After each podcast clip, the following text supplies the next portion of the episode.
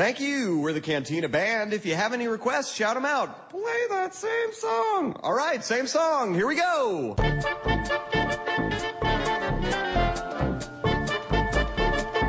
E essa coisa aí da Sony com a, o filme A Entrevista, né? Já passamos aí desse embrólio, cancelaram, resolveram passar de novo, tiveram, falaram que foi, sabe, ataque de norte-coreanos terroristas que a, falaram que explodiu os cinemas que iam passar. No fim das contas, isso criou um hype danado, né? Queira, seja proposital ou não, todo mundo vai querer ver a entrevista depois disso, né? Afinal de contas, não é todo dia que você tem terroristas falando que você não deve passar um filme, né? Se isso sendo isso verdade ou não, né? Tem gente que fala assim que não, isso foi uma, uma jogada da Sony para criar hype em cima do filme. Ah, cara. Mas é um exagero, eu acho que é um exagero, afinal de contas, porque Casa Branca se, se pronunciou sobre o assunto, né? 70 milhões de dólares foram investidos nesse filme. Você não vai fazer um negócio desse queimar 70 milhões de dólares tão fácil assim. E outra coisa, vazou o número do, da segurança social, do seguro social, de gente que não tem nada a ver, sabe? É, é, foi um negócio mega monstro. É impossível ser um marketing gonzo da Sony. Se fosse essa firma que idealizou tudo isso, tinha que estar na cadeia.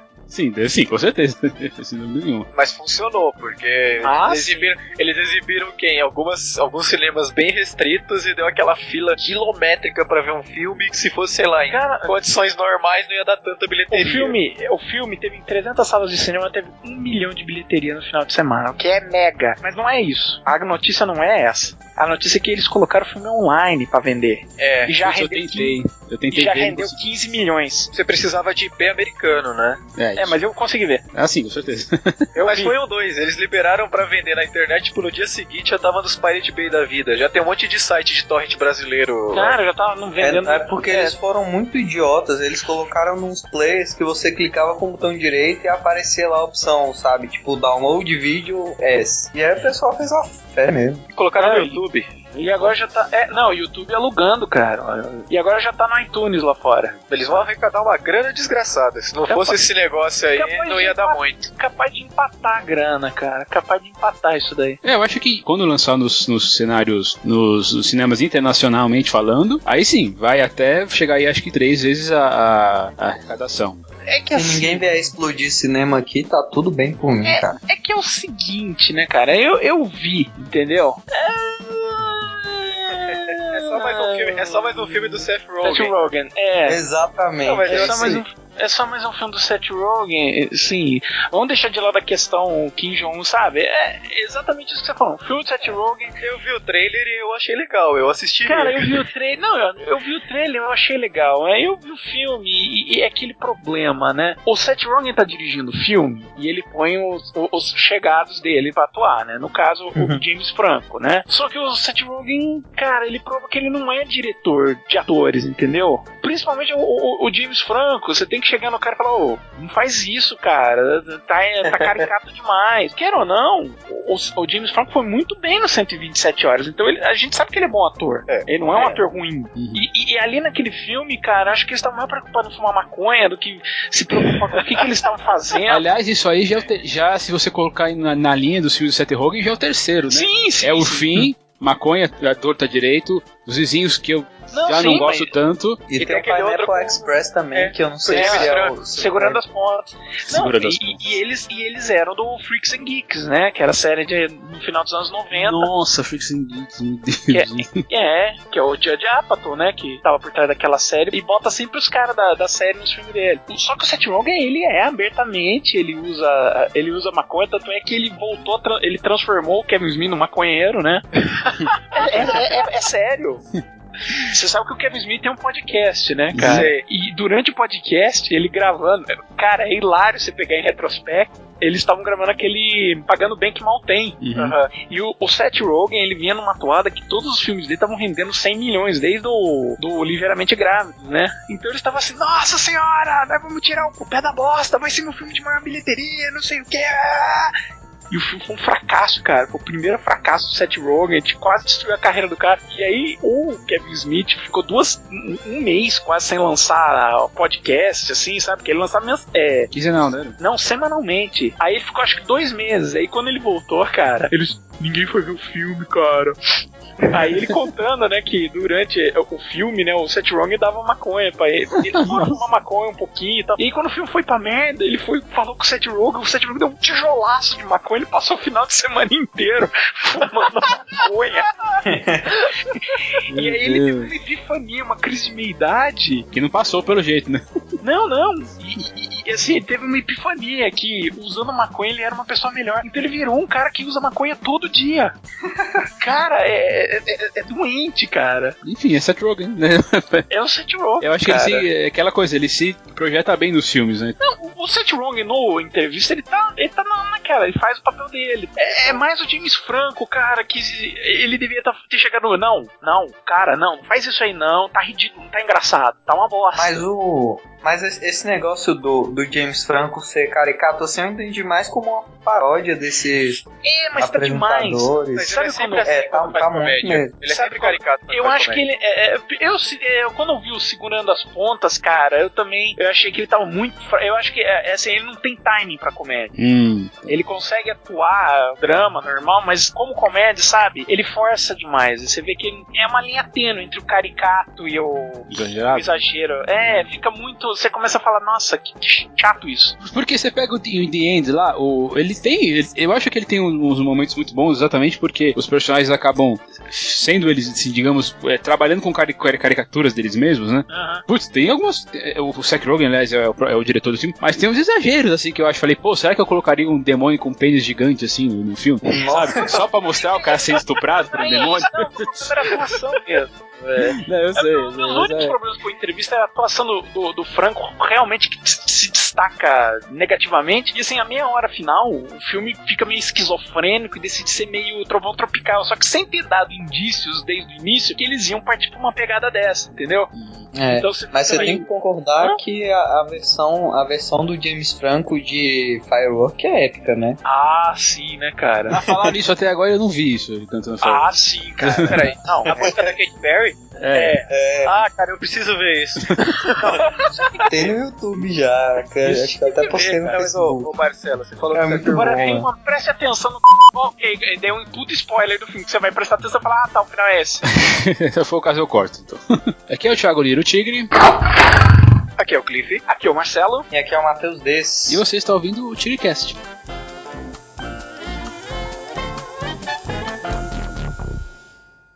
Este programa é um apoio da Rádio São Paulo Digital, um programa da Liga Nacional Web Rádio, spfcdigital.com.br.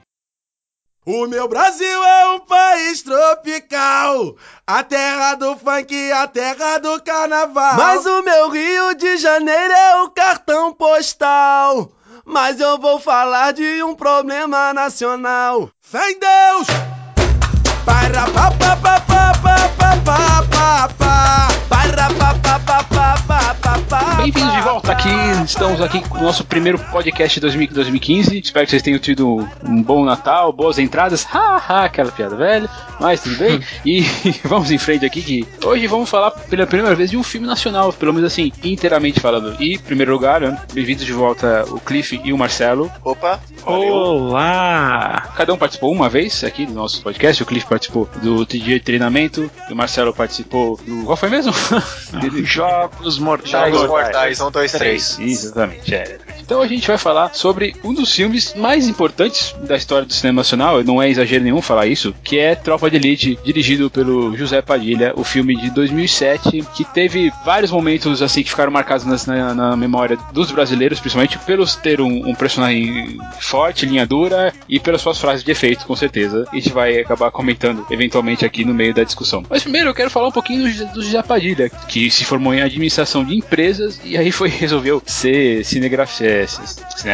Resolveu Cineasta. Cineasta, exatamente. Foi produtor de alguns, de alguns filmes eh, ali nos anos 90 para finalmente cair como documentarista no começo de carreira, né? Sendo o primeiro longa-metragem dele como diretor, o Ônibus 174, que reconstitui aquele episódio do Rio de Janeiro onde o sequestro de um ônibus terminou em tragédia, né? Eh, Vocês devem, assim, quem, quem não conhece a história pode deve procurar é, as ações policiais mais desastrosas, eu diria, da polícia carioca. É, eu E não olha, e olha que os caras têm a manha, né? né? De fazer episódios desastrosos, né?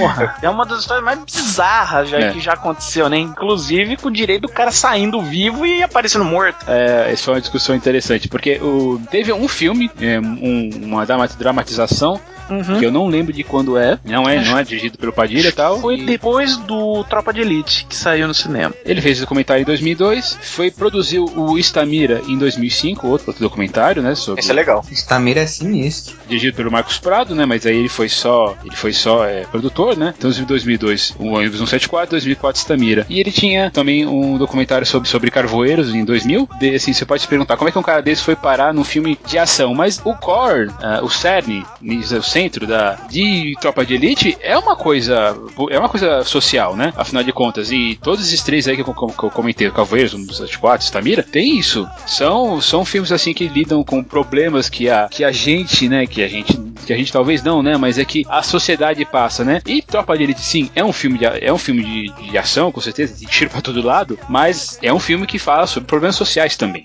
Principalmente, né? É, e ainda tem, né? O primeiro filme internacional dele também é um filme com um background de, de tal como uma questão social, que é a refilmagem do Robocop. né? Aliás, também tem podcast, vai estar ali aí do link do post, foi um dos primeiros desse ano. Só que o problema social do Robocop é o próprio filme do Robocop, né? É, Ah, eu achei legal.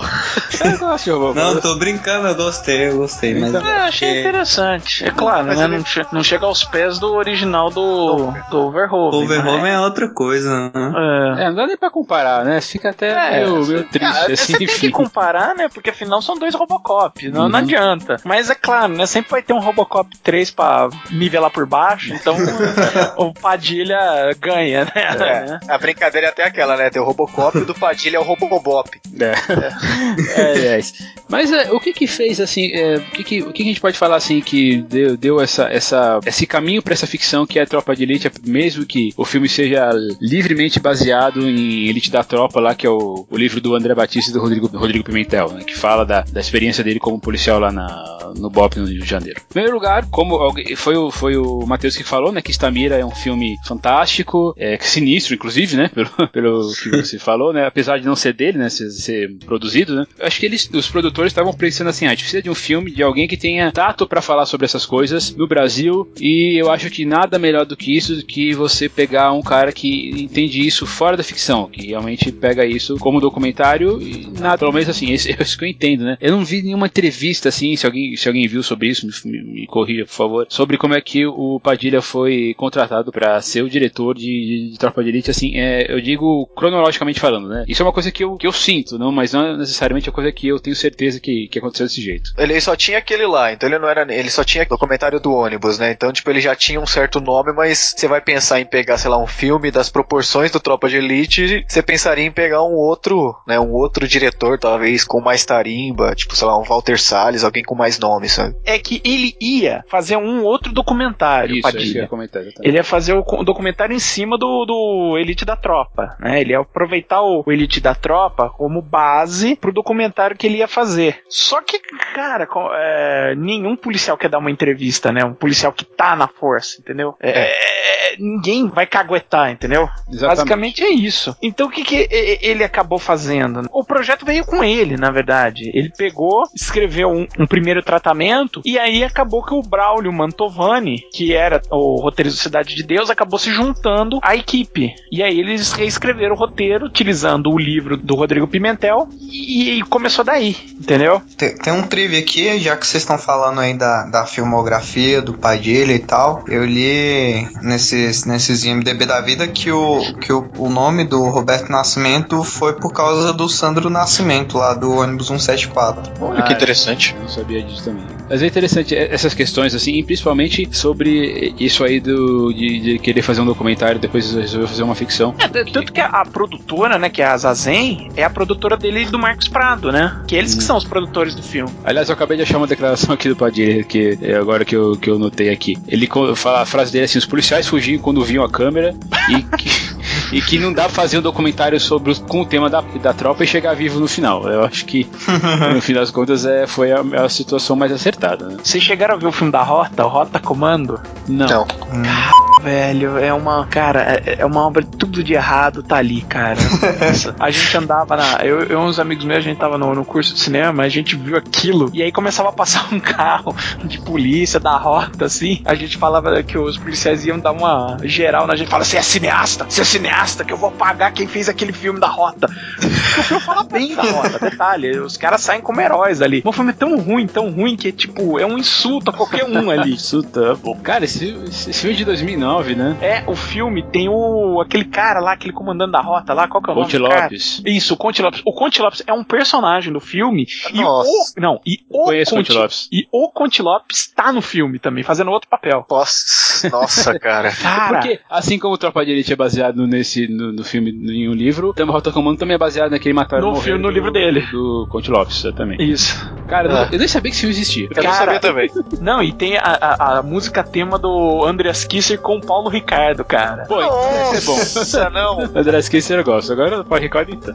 Não, a, a o tema incidental, né? A trilha sonora, isso é toda do Andreas Kisser, cara. Ah, está bom, pelo menos. Enfim, vol- voltando pro Rio. Voltando pro Rio de Janeiro. Pro, é, e só pra finalizar, né, também, é, nós comentamos aí sobre, a, sobre Robocop, né, ele, que ele foi diretor aí oficial em 2004, 2014. Ele dirigiu ainda o Tropa da Elite 2 e também um outro documentário de 2009 chamado Garapa, que tem a ver com a Fome no Mundo, que é um filme muito impactante também, né. Representou o Brasil na, no Festival de Berlim de 2009. Aí falando sobre prêmios, né, apesar de muita gente falar que Tropa de Elite devia ganhar, devia ganhar Oscar, não sei o que, mas no fim das contas o filme ele ganhou mesmo. Ele tem ele diretor, o Padilha, como prêmio, ele tem um Emmy em 2005 pro, pelo ônibus 174 e tem o Urso de Ouro, né, de 2008 por, por Tropa de Elite, né. Então o Urso de, o Urso de Ouro, pra quem não sabe, é um prêmio é, alemão. Sim, é o Festival de Berlim, um dos prêmios mais importantes que tem. Como, como cineasta, sem dúvida nenhuma, e como filme, ela, e principalmente com o Tropa de Elite como filme, aí ele se mostrou um material importante por ter ganhado o Urso de Ouro em Berlim. É, eu levantei aqui os dados. Foram 39 indicações e 11 prêmios ao redor do mundo. Desde o Brasil, tem uns 4, 5 até Festival de Cinema Argentino, Mexicano. E o mais relevante mesmo é o Urso de Ouro.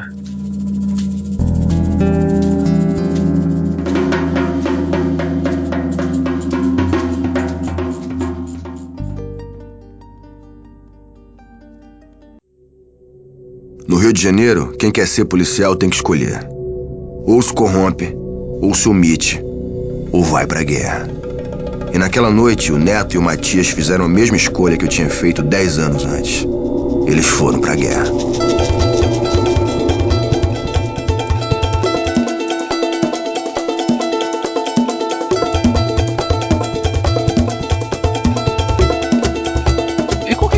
Importância desse filme pro cinema nacional? A gente tá cansado de dizer. Isso é uma coisa de ver, aliás. Isso é uma coisa, esse é um mimimi assim que eu falo de redes sociais, né? Hoje. Se existia antes, você hoje tá bem mais é, forte. Você viu aquela aquela balela. Ah, é bom apesar de ser nacional. Poderia. Eu, eu fiz uma lista recentemente aí, nesse ano, de 10 filmes nacionais que, vale, que valeriam a pena serem, serem assistidos. E, e a, mi, a nota mínima que eu dou pra cada um deles é 8. O primeiro seria um 10, que é o Entre Nós, acho que é o melhor filme nacional desse ano. Eu vou fazer uma pergunta pro Thiago. Digo. Algum desses filmes tem o Leandro Hassum? Não, Eu vou, é, E o Fábio, e o Fábio Porchat também tem?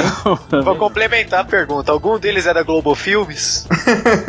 Ah, cara, boa pergunta. Eu não tenho certeza se o Entre Nós teve produção. Não, não, não teve. Não, agora, agora eu tô me lembrando bem. O Entre Nós, que eu acho que é o melhor filme nacional que eu vi esse ano. Aliás, não, tem, não, tenho certeza. E aliás, é um dos melhores do ano. Ele tem um elenco global, porque tem o, o Caio Blá, tem a Karina Dickman, mais, um, mais os outros atores aí que tem, tem outro cara lá que eu acho que inclusive batia na mulher, que não vou lembrar o nome agora. E, bom, eu lembro de uma entrevista do Caio Blá falando sobre isso, que o filme não teve distribuição da Globo Filmes. E apesar de, desses todos os atores aí estarem envolvidos, porque eles acreditaram no projeto e tal, mas não, mas eu teria que dar uma, uma, caça, uma caçada para ter mais, mais uma ideia mais precisa, porque realmente eu não, eu não lembro dessa, dessa divisão. Eu vou até, até, ca, até caçar aqui minha lista. Eu lembro até que essa piada aí do, do Hassum, é, quem pediu essa lista pra mim foi o Túlio Dias lá do Cinema de Boteco, ele até já participou algumas vezes aqui, ele perguntou pra mim, ah, então, você te- pode fazer a lista? Eu falei, ah, posso, né? Daí eu falei assim, não, mas eu tenho que ver ainda os caras de pau pra, pra ver se eu não vou, de repente, colocar na minha lista dos 10 melhores, né? Nossa. Daí, na semana seguinte, eu lá fui ver o filme, na caminho de imprensa, cheguei pra ele, ah, lembra que eu falei pra você que eu queria esperar o, o- Cara de pau. os caras de pau pra, pra fechar a lista, né? Ele, dele, é, por que mudou a lista? Daí eu falei, mudei, mudei. Se eles fossem de cabeça pra baixo, porque é os melhores filmes do ano. É, não Ah. precisa muito, né? Falando, aquele filme com ele lá, aquele Candidato Honesto, parece que é uma adaptação mesmo do Mentiroso, né? É uma adaptação, é uma refilmagem do Mentiroso versão brasileira. É. É, cara, porque quando eu vi o trailer, eu falei, cara, isso parece ser um mentiroso. Será que os caras roubaram na Tora? Que isso? Olha, se- eu realmente não sei, né? Tem aquela velha história de falar assim que nada se cria, tudo se copia, mas não precisa ser tão na, cara, na Não, caruda, né? Mas eu escutei, não, eu escutei um papo que parece que é adaptado mesmo. Os caras. Não, mas é, eles compraram os direitos. Hum. Ah. É, não, não, é, mal, vá. não é uma cópia, é uma adaptação, tipo, com chancela do- dos caras lá. Enfim, Mas, mas, vocês, vocês já viram o primeiro filme do Woody Allen? É o WhatsApp, WhatsApp Tiger Lily. Eu já, é legal Eu tenho ele aqui. É muito bom, cara. É um filme. Um É um filme. Class, né, cara? É, exatamente. É, um filme, é só uma redublagem que transforma um filme de máfia num filme que o, é, é sobre o roubo de uma, de uma salada, não é? De uma salada É. de ovo. É, não faz mano. sentido nenhum. É. Os caras fizeram isso aí, né? Pegaram o mentiroso e redublaram e colocaram lá o Leandro Hassum. A questão é que quando a gente fala, quando as pessoas chegam a falar isso, eu acho que ou elas têm uma ideia muito errada assim no cinema pré-retomada, isso antes de 1999 com o Carota Joaquina, que é um ótimo 94. filme. 94. Obrigado. É, 94. Que é um ótimo filme que a gente considera como o começo da retomada. Daí eles ignoram totalmente o cinema novo. Por mais que você possa falar assim que a Glaber Rocha não é aquela coisa também, acho que a pessoa pode ter mais errado do que, do que acertado. Mas eh, esses filmes todos que a gente acabou fazendo piada, ah, você viu tal filme, você viu tal filme, são todas comédias, pastelões aí com o selo Rede Globo de qualidade. E eu estou fazendo aspas bem enormes É que- enquanto gravo aqui com vocês. Tiago, é que esse, esse é o problema, né? O cinema nacional é um negócio meio, meio, tipo, endêmico mesmo de, de questão de distribuição. Até o, pela própria política de financiamento lá da Lei Rouanet e o cacete lá do, do Ministério da Cultura, o que acaba chegando na maior parte da população é sempre o que é pior. Os melhores É, filmes é, são isso aqueles é que entram, os melhores filmes são aqueles que entram em circuito reduzido, ou então entra numa rede grande de cinema e fica tipo uma semana. Então a gente tem a impressão que tipo o cinema nacional é ruim, porque o que chega pra gente é ruim. O que chega em cinema é Globo Filmes, né? Eu costumo Não, é brincar que que. o- o Ti- E ao o Thiago contrário, tá falando inclusive. do que vinha antes até. É, eu tô falando- Pois é. Eu tô falando assim de cinema, ó. Eu não vou dizer, nós, eu não vou dizer que a gente cresceu com isso, mas o, o cinema produzido na época do período militar, né? Por exemplo, aquilo que a gente que é basicamente por um chanchada, tinha de repente Era bom. lá um um, um, um filme Tinha, com mas tinha umas, com- umas- uma- uns filmes é, semi-porno chanchados que eram interessantes. Tinha um não, filmes. tinha os filmes do Nelson Rodrigues, né, pô? Teve, É. algumas, teve, teve Dona e seus maridos, que Teve. é uma das maiores bilheterias do país. Teve o- os sete, os sete gatinhos, né? Que, Sim. que fala dos caralhinhos voadores, né? Por aí É que- vai. Mas. O, o cinema nacional, até no final dos anos 70, ele tinha uma certa penetração, ele, ele dialogava com o público, mas é, é, eu vou fazer uma expansão ainda maior. É, os filmes do Godard, do Bergman, do Truffaut, eles tinham um alcance maior no mundo. Por exemplo, eles tinham lugar vago nos Estados Unidos. Hoje é muito pequeno os, filmes- é, os filmes de, eh, de caras desse tipo. Por exemplo, filme estrangeiro nos Estados Unidos, cara, tá muito reduzido. É Da mesma forma que o, o, o filme o filme nacional, antes até do, do Collor acabar com a Embrafilme, já vinha se reduzindo. Tirando os trapalhões, Isso é uma cara. coisa importante também, né? Tirando os trapalhões, o, fi- o- o cinema nacional já vinha se, se reduzindo desde o do Dona Flor, cara. Porque depois do Dona Flor era só trapalhões. E o que, que você tinha? Você tinha o Jabor Xuxa. fazendo o, o Eu Te Amo e o Tudo Bem. Depois fez o Eu Sei Que Vou Te Amar. Você tinha. O que, que o Bruno Barreto fez depois do, do Dona Flor e seus dois maridos? Bom, enfim, mas você tinha nos anos 90, você teve, sei lá, o A Marvada Carne do Klotzel. Você teve o. Ah, os filmes do, do Ramalho, né? Bessame Mútil. Você teve alguns filmes do, do Walter Hugo Cury. Mas você- vê, é pontual. E você via que a bilheteria tava cada vez mais minguando. Eu acho que o Bruno Barreto, de nome, ele fez o Gabriela, dirigiu o Gabriela. Ah, é, ele fez o Gabriela em 83. Talvez Beijo no Asfalto, 81. E só pra voltar só alguns anos depois em O Que Ex-Companheiro, lá em, em 94. 97, desculpa. E ah, e ele foi ele que dirigiu a versão é, romanceada do, do ônibus 174, que chama a Parada 174. Mas daí ele foi fazer aquele filminho do Crow. Não sei o que aconteceu, com o cara, meu Deus do céu. Ele- Globo Filmes. Não, Globo mas é Filmes. interessante que ele fez um filme que, que eu não assisti, mas tem muita gente que fala é, muito bem, que é o Flores Raras, do mesmo ano, não sei, que, bom, deve deve ser dinheiro, só ele devia estar de- devendo pra alguém, É. coitado. Mas É, eu costumo, costumo brincar que produção brasileira, né? É, filme bom vai pra festival e filme ruim vai pra timeline, porque Fi- Filme bom é tipo, quem procura acha e o que tem no cinema pra, pra galera ver e comentar na internet e pra ver mais depois é filme ruim. É, é Globo Filmes, é Gordo Gritando, é. Porchat sendo Fábio Porchat. E aí, Cara, É. não, não, não, não, cara. Esses daí, esses daí, cara, você não se preocupa. Mas nem a Globo Filmes, cara. Nós temos um, um expoente mora ainda. Cinderela Baiana, cara. Prestigiador no Cara, grito do Cliff agora. Aquela Não, cena do cara. passa- a cena do passarinho é algo assim que até hoje, olha, rola uma lágrima, cara. obrigado, Rola Marcelo. Meu cérebro tá escorrendo pelos meus ouvidos agora, cara. Olha, eu vou, ser- eu vou só citar os filmes assim que eu gostei desse ano, nacionais que você deveria ver. Ah, é? É. Você Ó, tinha que falar a sua lista aí. Então, ó, só rapidinho. Entre nós, quando eu era vivo, eu adorei esse filme, Lobo Atrás da Esse é Porta. aquele da Sandy, é? É o da Isso. Sandy, né? Falaram muito bem desse filme. Falaram muito bem, eu não vi. É, assistam quando puder. Que vai, acho que tá- vai- não sei se vai sair em home video tão cedo. Daí tem o Lobo Atrás da Porta, Boa Sorte, putz, gostei muito. Praia do Futuro, Entre Vales, que deve ter ficado uma semana no cinema. O 30, que é com o Matheus Nascergali, que é a vida do Josinha 30. A Vida Privada dos Hipopótamos, que eu não tenho certeza que sai, se saiu agora comercialmente, porque é um documentário que eu vi na mostra, estava planejado para sair do fim do, do mês de do meio do mês de dezembro, acho que foi adiado, e uma dose violenta de qualquer coisa. Eu não vi nenhum e não ouvi falar da maioria. É, mas, pô, mas veio, desses aí eu só vi o, o Lobo Atrás da Porta, que é também com o Milen Cortais, né? É, me recortagem, assim. Mas a gente acabou, assim, expandindo um pouco o, o, o tema para cinema nacional em geral, né? Mas E não respondemos a importância do filme pro cinema É nacional. aí, que eu, é aí que eu queria fazer uma colocação, se vocês me permitem. É Claro, o é. seguinte: o que a gente discutiu até agora nessa questão de cinema, a gente falou de comédia, a gente falou de drama. É interessante que o Brasil ele não tem uma tradição muito grande em fazer alguma coisa que fuja do drama ou da comédia. O que, pra mim, talvez explique tipo, o sucesso desse filme é, cara, quantos filmes de ação brasileiro você conhece que seja, tipo, bom? E não tem muito filme de ação. A gente não é um país conhecido por fazer filme de ação, por fazer thriller policial. Então talvez, tipo, o sucesso do filme seja porque ele trouxe com uma grande qualidade questões sociais, quer dizer, aquilo que a gente já vê no drama e na comédia, mas ele trouxe o que a gente gosta de ver, que é tiro, porrada e bomba. Na verdade, é o, é o seguinte: ah, existe, queira ou não, é uma. Você tem a.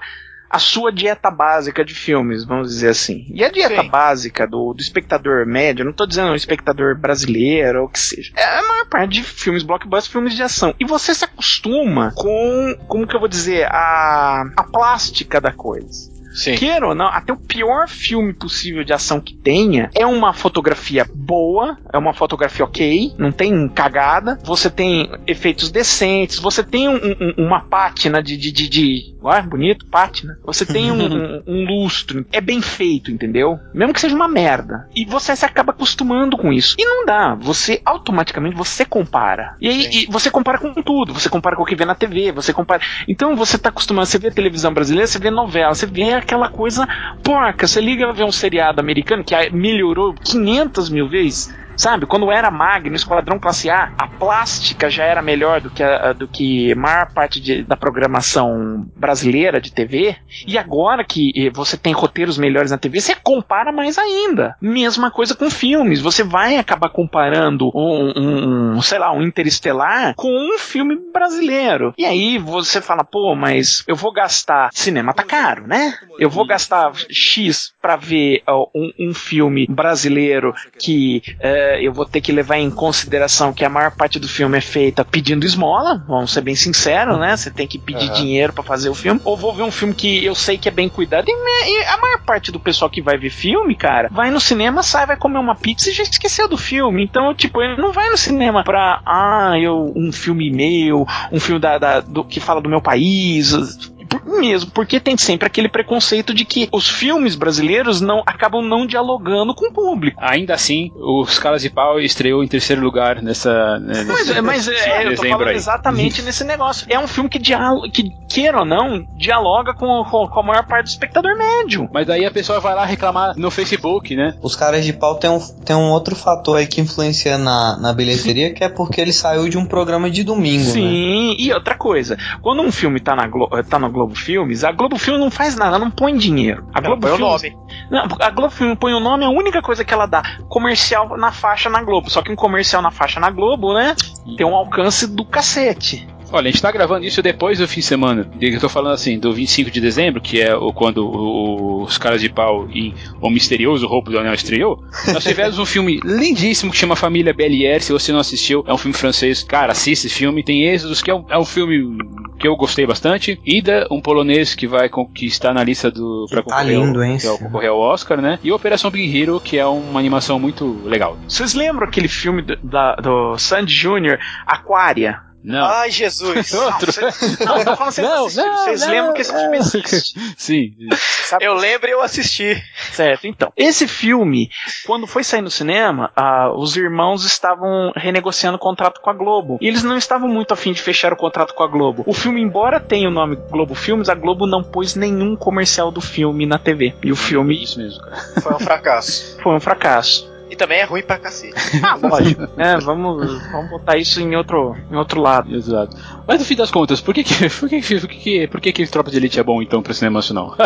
Eu acho que a gente pode é, já em- acabar é, enganchando na, na próxima, no próximo ponto da tapa, Ah, o próximo tópico. no próximo tópico aqui da pauta, que é o- a pirataria que o filme é, levou, assim, é, que foi, que foi assim, forte, fortíssima. É, de- é uma pesquisa do, do Ibope, eu lembro que na época que, que foi pesquisar, vou até colocar, achei o link sobre isso, tem uma estimativa que 11 milhões de, do dos brasileiros viram o filme e de forma ilegal. E o que não impediu que o filme fosse um sucesso das bilheterias, né? Que na, e na época estreou em, em primeiro lugar. Tiago, eu tenho o dado aqui. 11 milhões 146 mil 723 mil, tipo, de público. É a maior De bilheteria em, em número de pessoas em arrecadação é a maior do cinema. Quer dizer, se Ah, 11 sim, milhões... não, sim. Se 11 milhões viram pirata, 11 milhões também viram de forma oficial. É, isso é um Mas- dado interessante, né? Porque esse, o Tropa de Elite, ele foi, ele é um dos, é, acho que é a terceira maior bilheteria brasileira. Perde Primeira. Tropa de Elite 2, não, acho que Não, não, Elite Tropa de 2, Elite 2 é o primeiro, isso. 2, daí tem a, daí tem A Dona Dona, Flor. Flor. e aí o Tropa de Elite. Eu tô bem lembrado é isso. Aí eu Isso. faço uma pergunta. É, vocês viram a cópia pirata? Não vi. Eu vi. Cara, eu vi, mas tem tempo, viu? Eu vi Cara. antes de descobrir que, as- que o filme ainda ia estrear, na verdade. Cara, eu, vi, eu vi umas 50 vezes a cópia pirata. tipo, cara, eu tava fazendo curso lá em São Paulo, curso de cinema, olha só aí. E os próprios alunos de curso de cinema pirateando filme brasileiro. Que beleza, né? Nossa senhora. Cara, Eu lembro assim dos primos chegando pra mim, né? Não, eu vi esse filme aí já umas quatro vezes, porque eu não sei quem trouxe, né? Todo cheio de si. Eu falei, é, não sei. Não, eu lembro, Ah. eu, eu lembro que um, um amigo meu trouxe. Falou, gente, é filme brasileiro, cara, que, que é f pra caralho, não sei o que. Vamos, temos que ver aí. Todo mundo sentou na casa de um, de um- de um colega nosso, todo mundo fez sessãozinha, sabe? Falou, mas que cacete, que filme do caralho. Ô, eu vou copiar uma, uma cópia pra vocês, querem? Claro, né? E aí, disseminando isso daí. Cara, é, parecia, sabe? Parecia epidemia, sabe? Aquele- Exatamente. o- o- Pô, em qualquer, qualquer, qualquer banquinha de camelô você via lá. Não, mas não era nem Pilhas de- camelô, era um com o outro, sabe? Gravando CD e passando. Eu- O nego ia pro trabalho, mostrar pro chefe, falava, eu faço uma cópia pro você, e aí caiu.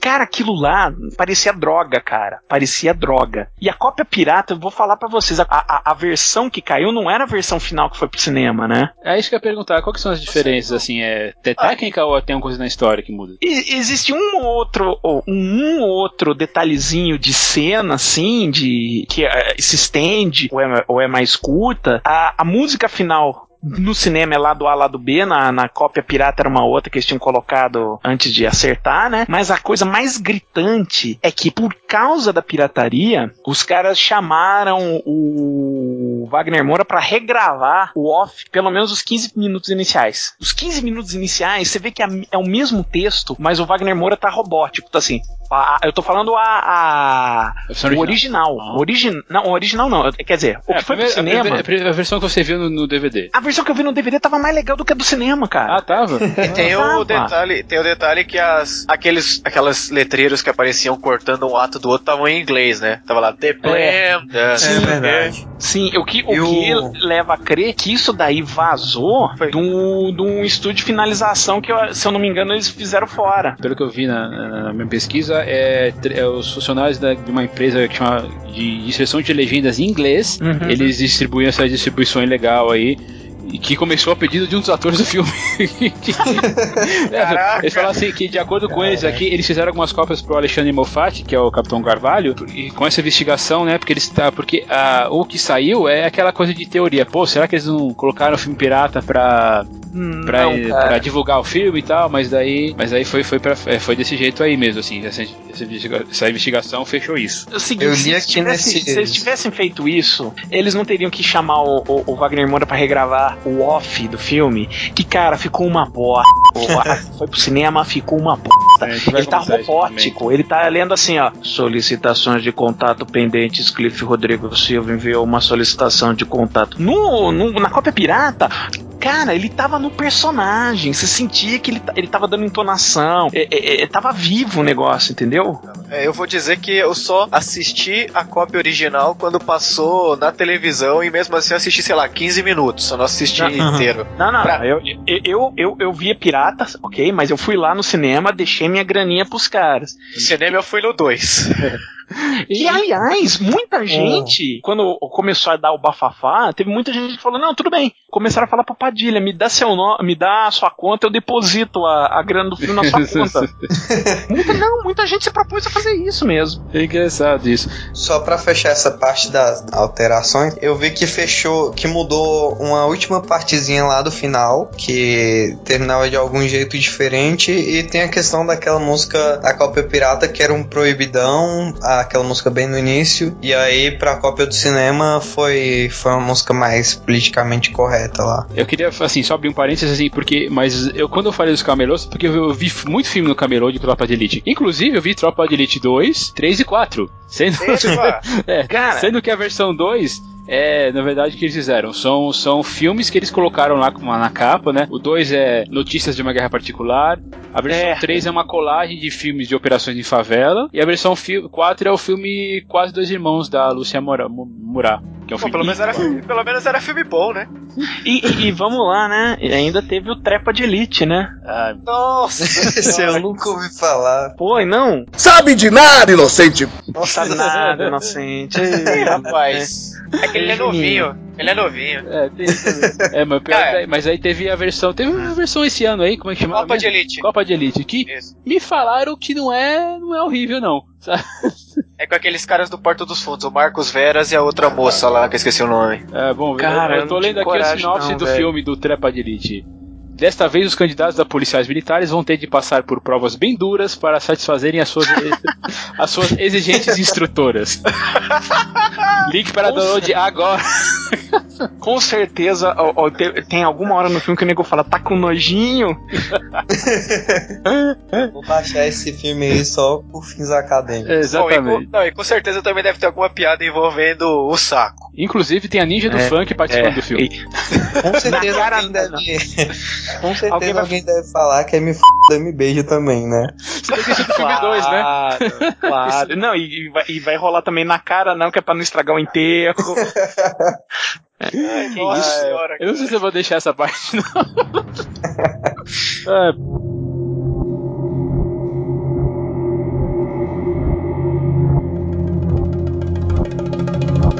discussão parecida sobre isso no T-Cast número 7, falando sobre os brucutus do cinema. E eu coloquei o Capitão Nascimento, que é o, né, o personagem, personagem principal do filme, né? O protagonista do filme. Ah, ah, ah, ah. Que, Há controvérsias. há controvérsias, né? Não, ele não é. Não, é- ele, tá. O filme são, são dois protagonistas ou três, né? Se a gente for ver. Na verdade, na verdade, de- bom, fala tudo depois eu vou Tá, falar. vamos falar porque, assim, pelo- é que- é que- como, como na época, mais uma vez, eu tava no curso e aí acabei, né, batendo papo com Isso é gente do meio. também. Não, e gente do meio, então eu posso falar o que uns passarinhos vieram me contar sobre o, o- como foi botar esse filme, né, de pé, assim, os problemas. Nenhuma por trás, relação né? com Trepa de Elite. Não, não, não, não. É uma relação é, que, por exemplo, o. Não deu certo com o ensaio sobre a cegueira, mas com Cidade de Deus e principalmente com Tropa de Elite deu certo. Mas depois a gente vai. Tá, a, vou mudar a palavra, assim, a, a, a frase, né? Porque assim, é, isso eu discuti, fala de novo voltando aqui, eu discuti uma coisa parecida no, no Tigcast número 7 sobre Brucutus do cinema, e eu coloquei Uhum. o Wagner Moura, né, o Capitão Nascimento, como um Brucutu nacional, e aí a gente entrou numa discussão assim sobre, afinal de contas, ele é um herói ou não é? Por exemplo, eu tô aqui com a minha, minha cópia em, em Blu-ray do filme, tá aqui na contracapa, o novo herói nacional, sensacional. Carta Capital. Eu tenho certeza absoluta que essa, que a próxima frase do da conhecendo a revista, né, da Carta Capital, que deve ser uma coisa assim: isso é uma tristeza, isso é não sei o quê. Porque eu sei. Ou então tá entre aspas o novo herói nacional. Ou, ou a palavra herói na, na carta capital tá entre aspas. É, assim, eu tenho uma coisa, né? Eu não sei, a minha formação talvez seja relevante nessa parte. Eu sou formado em História. Falo. Você é estudante na época, não é estudante? Eu era estudante, mas, é, mas, é, mas eu, não, não- eu não financiava essa merda. É, pera aí. Ele Não, chegava mas, é. lá, ele chegava lá para limpar a merda que você fazia, é isso? Mas a questão é a seguinte: eu falei para os meus alunos quando eu tava passando um filme, eu inclusive passei um filme nacional para eles, aquele Uma História de Amor e Fúria, que é, que é muito bom, e lá fala também sobre essa questão do herói. Tem sempre um negócio que eu falo para eles que é legal da gente destacar. É uma coisa óbvia, mas é, é bom a gente reforçar. Você, quando você vê o novo herói nacional, você sempre tem que perguntar: ele é o herói para quem? Então, tipo, isso é que é interessante. Tipo, não sei Pra até elite que. branca, paulistana, coxinha. Não sei até, não sei até que. É, porque, tipo, a mesma pessoa que elege, sei lá, por exemplo, vai, o Tiradentes como um herói, por exemplo. Eles elegeram o Tiradentes por- como um herói, foi um grupo com interesses específicos que resolveram pegar aquele cara e dizer que ele é um herói. Mas ele é realmente um herói que representa todo mundo? Então a questão aqui, pra mim, é o seguinte: tipo, ele é um herói? Eu acho que pra grande parte de quem produziu o filme, pra grande maioria da população, é. Pra mim, no caso, não. Mas isso é uma coisa que a gente vai debater aqui agora. Eu Bom, é, que é- não. é- é- é aquele negócio. E agora eu vou entrar num terreno um pouquinho delicado, mas vamos lá. Qual que é o público principal de cine- que assiste eh, cinema? Que vai ao cinema? Uma classe, uma classe média baixa. Classe média alta pra cima, né? É, isso pelo menos. Que vai no um cinema, pouco, que né? vai, vai no cinema. Tô falando que vai no Classe- cinema. É, Classe é, média pra classe cima. B, B, É, dizer, B pra De cima. classe B pra cima, isso. Isso. E, obviamente, os anseios e, e as identificações que esse público tem é o sentido assim: polícia tá lá pra prender, pra prender e se bobear e matar ladrão, ok? Que um dos grandes fatores de sucesso, um dos grandes fatores de sucesso do Cidade de Deus, não é o fato de o filme ser uma reflexão sobre as políticas sociais no país eh, levar a uma situação caótica, entendeu? Não, muita gente tava indo ver a Cidade de Deus porque achava "É isso mesmo, olha lá, ó lá, aque- aquele bando de pobreado se matando, olha lá, esses filha das putas. Saía assim do cinema. E o Tropa de Elite, o, o resultado final do Tropa de Elite, o filme em si, tanto que o, o José Padilha até fez o 2 para poder tirar um pouco é, essa pecha dele, né? Era um filme que basicamente você tinha o Capitão Nascimento, sabe, botando pra quebrar em cima de em cima do pessoal da favela. Pois E é. muita gente batendo palma. É, fazendo uma questão, uma analogia do que a gente tá falando, e talvez uma questão que explique o sucesso do filme, ele é uma catarse. Porque Sim. a gente vive no. É, ele é, É, é, tipo, mas tem eu- uma violência imensa, ele é o cara que combate essa violência do jeito que, sei lá, a população, quando vê um crime na televisão, fala, ah, porque tem que matar e tal, ele é o É cara que faz isso. aquilo. É uma É catarse, você acha isso maneiro? E nesse paralelo, uma outra, uma outra discussão que eu, que eu tenho, assim, é, a gente chama, eu chamei ele de Brucutu, e, mas ao mesmo tempo, ele é um psicopata? Isso é uma coisa que eu, que eu defendi lá no, no episódio 7, que não, porque apesar de, não. de ele, porque assim, é, digamos assim, é, para simplificar, o Capitão Nascimento, ele gosta de matar, ou ele tá lá porque é, é, o filme é uma, é um, é um, é assim, a sociedade que ele, que ele tá em volta, ele sabe que ele tá em guerra, que É. subindo naquele morro, ele sabe que, que, o, que o criminoso lá, o, que o traficante não vai ter pena dele. Na verdade, é base, ele, foi- quer sair, daquilo pra poder tá com o filho aí que tá pra nascer, né? O, o filme, bom, vamos lá, vai. O filme, na verdade, se você for ver, o filme é. Ele inicialmente era a história do Matias, como ele foi feito. E agora eu tô falando assim, o que eu tô vendendo, eu tô passando pra vocês conforme eu comprei, entendeu? Ó, Não, eu aumento, eu mas não invento. aí. Afinal de contas, o, o, o, o Matias, Ok, é, interpretado pelo, pelo André Ramiro, ele é, ele é negro, ele é um personagem humilde. Acho que ele se. Ele se passa é, proporcionalmente muito mais do que, do que o Capitão Nascimento Não, pra, ele é pra, pro- pra população. E ele tem a questão da. Ele tem esse negócio de questionar ah, os valores que o pessoal branco das classes mais altas tem, né? Que ele, que ele tem aquelas discussões na universidade. Uhum. Uhum. Originalmente, o, o filme foi pensado numa forma do. é, vamos fazer uma comparação? Tá certo, eu vou comparar com uma coisa que. O Poderoso Chefão. O que, que é o Poderoso Chefão primeiro? É o retrato de um, de um cara que vira um monstro. Michael Corleone. o Michael Corleone. O Michael Corleone é o protagonista daquele filme. É ele que é um cara que ele tinha uns certos ideais, ele queria uh, ser algo mais, não queria se envolver com a família, mas ele acaba se envolvendo, ele acaba se virando um monstro. Um dom, ele vira o dom. É, e o, a questão do Tropa de Elite como era originalmente era o fato de que ele, o, o Matias, ele andava nessa corda bamba durante o filme inteiro. Ele, ao mesmo tempo que ele estava na polícia, mas ele estava na universidade. Então ele tinha aqueles questionamentos e ele ficava se questionando o que ele aprendia na faculdade, que é, aquilo ou não, é o teórico com a prática, com Inclusive, o dia a dia. Mas que ele mesmo se sentia mal.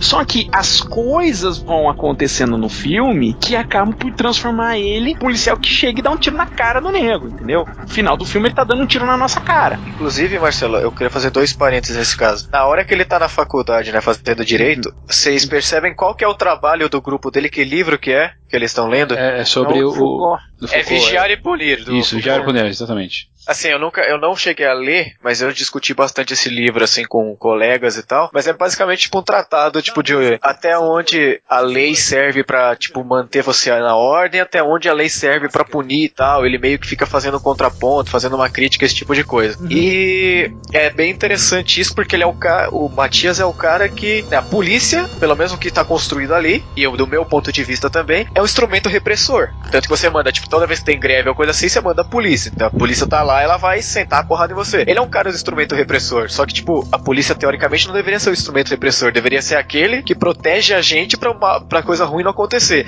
Um cara desse tá lendo um livro que tá contestando justamente o meio que ele tá inserido, é um negócio muito curioso, cara. E o parâmetro que eu quero fazer, até retomando a discussão que eu tive quando eu gravei sobre dia de treinamento, eu vi muita similaridade entre a relação, tipo, Matias e o personagem lá do Ethan Hawke que a gente discutiu, com a diferença que ele é um cara idealista, né? O do Ethan Hawke era idealista que não se corrompe. Do Matias era idealista, mas que no fim acaba se corrompendo. Então acho que tipo, é um paralelo interessante, não sei se tem a ver, mas. Mas corromper é a palavra certa? Uh, não, é, não, é, não é mais assim. É porque... Não, no meu ponto de vista é corromper. Assim, pro que o filme originalmente se propunha, ele basicamente ele se corrompe, ele se torna um cara, um, um mais um brucutu. Porém, aí vamos lá, assim, o, o papo que correu a miúda da época é que o filme filme foi um filme que foi salvo na ilha de edição, né? Ah, sim. É, é um filme que. Bom psicose.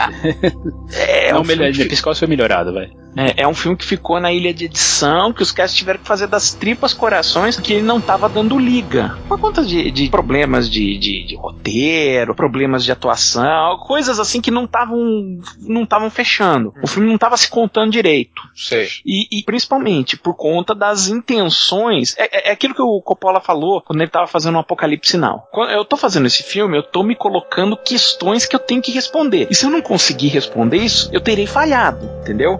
E basicamente todo filme é isso. É, pelo menos ah, os filmes que você tá querendo transpassar alguma coisa. E aí, o Padilha, que ele também trabalhou bastante em edição, ele ficou com aquela a, a, a grande dúvida que todo diretor um dia vai ter. Ou já teve ou vai ter. Eu salvo a minha intenção ou salvo o filme? Você tem razão. Em 2007, quando eles começaram a editar o filme, né? Falaram que os produtores não, não, foram, não se agradaram, né? Com o que viram. E aí, vendo. É, daí porque o, o, o Capitão Nascimento ele começava a roubar as cenas que ele, ele aparecia muito mais. Digo muito mais. Ele aparecia um pouco depois do Matias ser o seu protagonista, né? Aí a primeira tentativa de, de salvar o filme foi da Carolina Cocho, que é a, roteiri, a esposa do Braulio Montovani, Montovani, Montovani. que é o uhum. roteirista. Ainda assim não gostaram, só pra finalmente, depois de várias discussões, colocaram a, fra a frase na, nas, na boca do assinante e, e, aí colocou aquela, aquela frase, uma das frases mais, mais marcantes do filme, mais marcantes do filme, não, mas é que, que, dá o tom ao filme, né? Uhum. Que o, ele fala assim, na que a frase, na verdade eu precisava da inteligência de um do coração do outro, né? E aí a partir disso aí eu, ele, ele se tornou um, o Nascimento se, se, torna o protagonista na sala de, na sala de montagem. Na sala de edição. O que que acontece? Eles viram que ao mesmo tempo que o filme não estava dando liga, o lado, o, o, o, o, lado do copo meio cheio era o fato que o Wagner Moura estava atuando pra cacete no É, filme. isso que eu ia dizer. Tipo, Ele é tava questão de carisma e de capacidade. Ele é um ator É. muito melhor que os outros e ele é muito mais carismático Não, que os outros. botando todo mundo no bolso. Na hora os caras se juntaram e falaram: ó, o, o caminho pra salvar esse filme é apostar no, no Wagner Moura. Porra, mas o Wagner Moura é o personagem que eu tô. Que eu tô. Ele é um personagem trágico porque ele é um cara que quer sair. Ele é um cara que quer sair porque ele foi treinado dessa forma. Que tem que dar porrada, descer o cacete, mas ele mesmo se sente que esse trabalho tá desumanizando ele. Tem toda a relação dele com a família em si. Mas por outro lado, ele seria o cara em tese, o, o- o vilão da história, o cara que puxa o Matias finalmente pra corromper, né? Pro lado negro da força. Pro lado negro da força. Mas o lado Só- negro de um. De uma, é isso- é uma, coisa, inter- uma coisa que eu tô. Não, na, na, né? na- na ótica que o Padilha tava querendo dar. Não. Então o que que acontece? Ali, cara, você tem que justificar o investimento que, que você captou. Você tem que. Uma série de coisas. Não dá pra você ficar e, e- e dizer amém. Você tem que se comprometer. E ele decidiu salvar o filme. É, só, só pra. meter um off com o Wagner Moura, que foi do caralho. Assim, um, é, off é muito complicado, mas é- é- esse off é um off foda, porque ele te põe no clima da história logo de cara. Quer dizer, o, o pirata, né? Só pra deixar claro aqui, Thiago, o negócio é assim, no meu, eu acho que tem muito, além do que o filme quer dizer da intenção do filme, pelo menos esse filme em particular, tem muito do que a gente interpreta de acordo com as nossas próprias experiências do que tá acontecendo. Então, tipo, na minha cabeça e no meu ponto de vista, é uma corrupção, porque eu não acredito que a polícia deva agir da maneira que o filme mostra que ela age, e que eu sei que ela age. Eu acho que ela deveria agir de outro jeito. Por isso que eu digo que é uma corrupção. Mas pela narrativa do filme, né, pelo menos na minha cabeça, pela narrativa do filme, ele não foi corrupto, ele simplesmente fez o que ele tinha que fazer, porque se Ele não fizesse fez daquele uma- jeito, fez- se não fizesse daquele jeito, não ia ter como funcionar, né? Ele agiu É. conforme a música. É, Cliff, é exatamente isso. A, a, a, a- intenção original, o Matias se corrompeu. Como a narrativa do filme foi é, costurada a ponto para poder salvar o filme, na verdade, você joga pro Matias apenas uma questão de escolha. Eu viro, vamos botar em aspas, é, é, ou tô falando a, a narrativa do filme, eu viro um policial de verdade, ou eu vou ficar, sabe, batendo, é, me, me masturbando por causa da menina e não fazendo porra nenhuma em relação ao que eu tenho que fazer. Eu vou cumprir o meu dever ou não. Ele Inclusive, o decidiu Nascimento fala isso, né? No final, Exato. quando ele vai atirar no baiano, ah, eu saí com uma sensação de que ele tinha virado um policial de verdade. Exatamente. Então, você joga pra esse lado e espera que, é é lógico, ele deixou o filme muitas vezes ambíguo. E a, e a torcida era que a ambiguidade desse filme gerasse comentários, questionamentos, é, é, discussões. Uma das coisas que deixou o Padilha puto na época é que todo mundo tava aplaudindo como o Capitão Nascimento agia. Ele até na época falou, pô, não é bem assim, né? E, É. e foi, foi um filme que ele tava vendido pros Weinstein, pros Weinstein distribuírem. É, e os Weinstein devolveram. Devolver o filme. Porque Devolveram porque eles acharam que era um filme fascista. E é- é- é- É. Outra coisa, é um filme fascista, então? Você acha isso também? Do meu ponto de vista, é. Mas Porque, não é, necessariamente, é- assim. É, porque parece, não parece tão simples ao mesmo tempo, sabe? Eu falar, a polícia. É, é questão assim, inclusive, é que a polícia não é tratada. Eles têm uma separação entre o pop, digamos assim, né? O- é, isso pelo menos é o que o, o, o Nascimento, faz na, na- na- na narração off, né? Que eles separam o BOP da polícia comum, né? E ali, tanto que É. ali não tem. No BOP não entra corrupto, não entra gente que tem, tem mão presa, é, mão amarrada com, com, com alguém, com, com qualquer tipo de de coisinha aí que eles querem deixar a tropa com uma tropa limpa, mas é uma tropa violenta, né? A grande questão realmente é, eu acho é que, tá, eles, eles têm que ser, eles têm que estar preparados assim para enfrentar, enfrentar, enfrentar qualquer coisa quando sobem um morro, mas o que é mais, é, mais é, criticado, na verdade, é como eles chegam a certos resultados, né? Por exemplo, a, a parte da tortura que, que demora um tempo para ela para ser propriamente no, no, no filme, né? É, Que é um policial mas- assim bom assim não deveria, um bom policial não deveria não deveria fazer alguma coisa dessas, né? Colocar um saco na cabeça de um cara até ele vomitar sangue.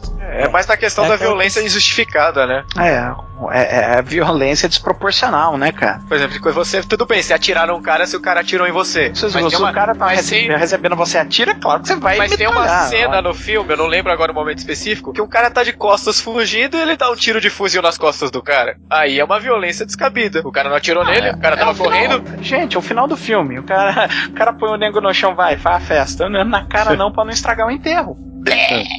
Se assim, me, per- se E o plano deu fazer- tiro na nossa cara. Lembre sempre disso. É, eu vou É, até fazer um paralelo, né, com uma história em quadrinho. Não sei se vocês leem quadrinhos, mas tem uma história em quadrinho muito boa, que é o Cavaleiro das Trevas, do Batman. Uhum. E o Batman e o, e o Capitão Nascimento, se trocar os dois de lugar, a dinâmica é exatamente a mesma. Os dois agem do mesmo jeito e todo mundo acha maneiro, mas o Batman que tá lá é um Batman tão fascista Mas quanto o Capitão não, Nascimento. O Batman sempre é um. Mas peraí, o, Bat, o Batman é um sonho molhado da direita, cara. Só não é mais porque o Justiceiro é o sonho molhado da direita. Mas o Batman é fascista, porra. Sempre foi. Um cara que se veste pra espancar marginal. Ele, não- nunca, ele nunca combateu o- a causa do problema. Ele só combate as consequências. Sempre foi assim. que a gente tem que lembrar que a gente vê o, o, o filme pelos olhos do protagonista, né? E- Exatamente. E, pelos olhos do protagonista, o Matias foi salvo, né? Porque ou ele entrava pra política fascista, que é o que a gente tá falando aqui, a polícia fascista, e virava um policial de verdade, ou ele continuava naquela, naquela polícia nojenta que o Capitão Nascimento tanto detesta, né? O problema maior que já tava fazendo, acho que da metade pra frente do filme, quando ele começa a entrar mesmo no Bop, a questão é, ele realmente vai ser um cara do Bop ou ele vai ficar de lenga-lenga, com essa turma da faculdade? Acaba sendo a questão, é, a polícia corrupta normal, acaba sendo deixada de lado. O, o grande cerne da questão é se ele vai ser o cara que vai ficar com esse papo teórico de faculdade ou o cara que vai partir pra, pra ação que, a- assim, na lógica da narrativa, a ação é muito diferente do que ele tá aprendendo na faculdade. E na, na ação você vai ter que dar um tiro na cara de um nego desarmado, entendeu? Conforme a narrativa pra salvar o filme. Eu só discordo que o Batman não vai atrás da solução do problema. Ele costuma ir sim, mas enfim. Eu também discordo disso.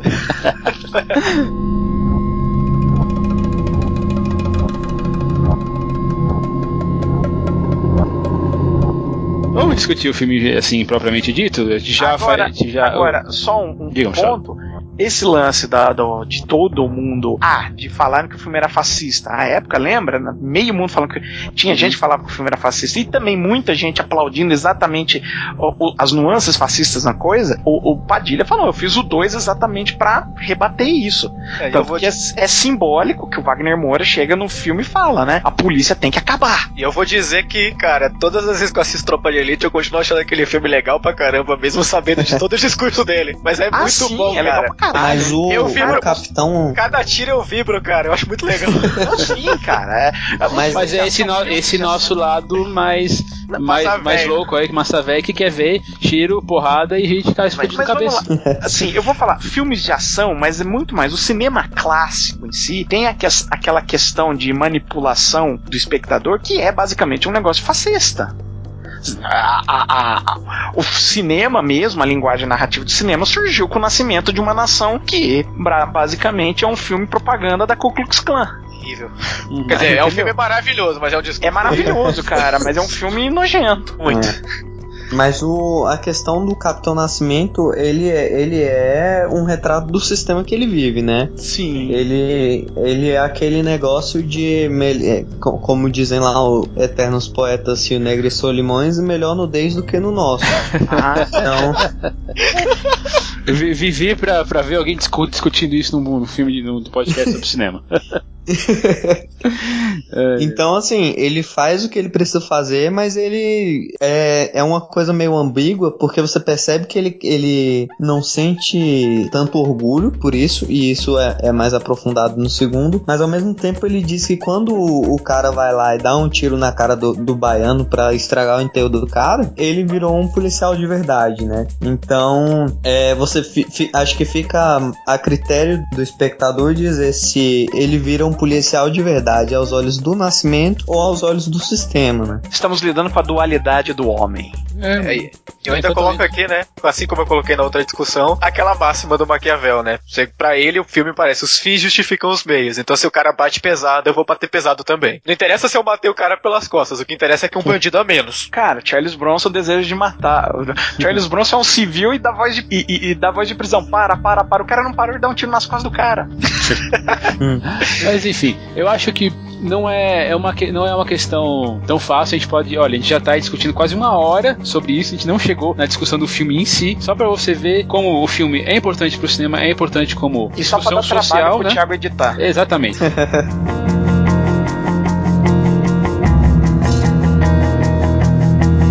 Enfim, então falar agora sobre a. Vamos entrar na discussão de detalhes do filme em si. Né? O filme começa em 97 com uma narrativa aí que a gente já falou aí, aí, anteriormente, da mudança de ponto de vista, mas o que chegou no cinema foi o filme narrado pelo Capitão Nascimento, como a capitão, um capitão da tropa É, nos do, Pirata também. do Rio de Janeiro, né? É, ah, no Pirata também? No Pirata também. tá, era. Tudo já, era, já era Capitão Nascimento. É, Você comentou, o Marcelo, sobre a narração. Mas sabe, eu acho que no, no- no primeiro momento tem uma pegada meio, meio documental. Inclusive, a câmera na mão do, do Padilha no filme é, é totalmente isso. Tem uma, tem um, é quase documental mesmo aí. a- esse, Uhum. esse filme por, por causa disso, a narração off também. Mas depois de uns 15 minutos de, ouvir, de eu ficar ouvindo Wagner Moura, me cansa. É, falando sobre cada detalhezinho do filme, de cada coisa que ele vai fazer, de cada corrupto que ele vai fazer, cada esquina que ele vai virar. Então, cara, é, é aquele negócio. A narração que. é, a narração que tava no Pirata tava muito mais legal. Ah, não assim. cansava. Não cansava, tava. É, é- é como você lembra os filmes do Scorsese, Bons Companheiros, Cassino, que é um filme quase todo em off, mas uh, uh,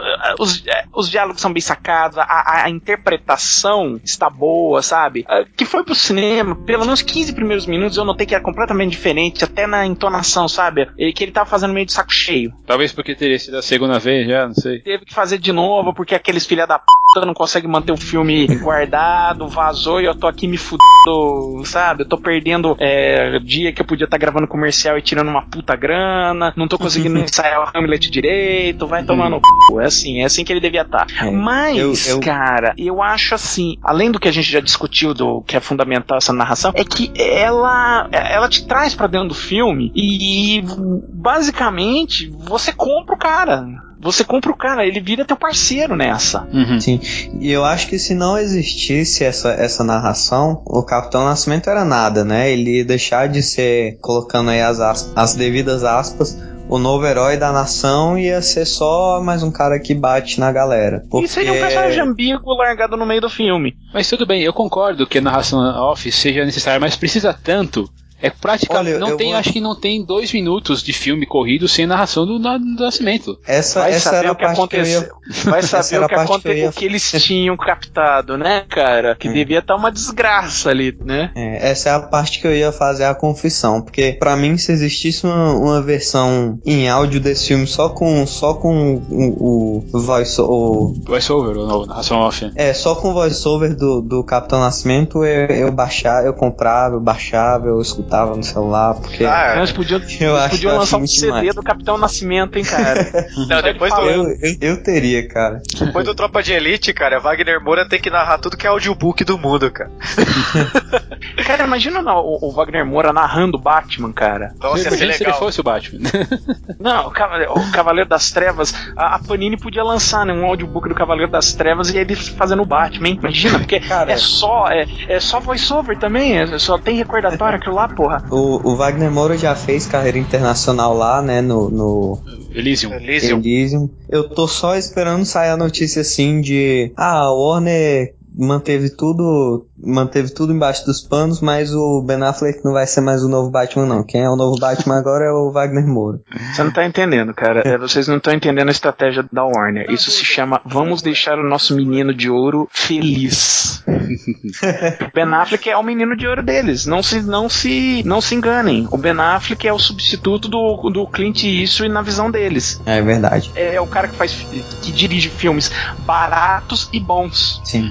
E depois do Garoto Exemplar, eu não, eu não falo mal do Ben Affleck, não. É, retornando aqui no que o, o Thiago apontou do negócio da narração, eu confesso que ela até pode cansar um pouquinho, mas eu acho que ela é um elemento muito importante para desenvolver o personagem. Se você tirasse a narração, você não ia ter assim a justificativa pro que o Nascimento tava fazendo. Você ia achar que ele era só tipo um, um filho da puta, não ia tentar compreender o lado dele, eu acho. De novo, eu não sou contra totalmente a narração off, apenas parte dela. Não, não, é entendi, que assim, entendi. é, o- é, o- é, o- é que cinema, né, é, é aquela regra do show don't tell, né? É, o personagem é o que faz, não aquilo que ele fala. Então, enquanto ele tá, enquanto ele tá fazendo uma ação, ele pode dar 500 mil justificativas de por que ele tá fazendo essa ação. Não, eu sou um cara legal, só tô cortando a cabeça desse cara fora, porque esse cara é muito foda. E um dia ele vai sair da cadeia e ele vai matar não sei o que. Então, antes que ele mate, eu tô fazendo isso. Tá entendendo porque eu tô fazendo isso? Em vez de ser, ó, cortou a cabeça desse cara. E aí vo- você tem que julgar esse cara conforme as suas ideologias, o que você acredita, entendeu? Esse é o problema, vamos dizer assim, da, de você ter um off, entendeu? De qualquer jeito, não, não, não vão chegar aqui a um consenso também sobre esse assunto, eu acho. Mas não é mais isso que é importante, né? A discussão, porque afinal de contas, cinema também é isso, né? Uhum. Essa, essa é a melhor coisa desse podcast, né? A gente não subestima o nosso ouvinte e a gente deixa ele mesmo tirar as conclusões dele. Olha, falou bonito pra dizer que ele não chega a conclusão nenhuma, né?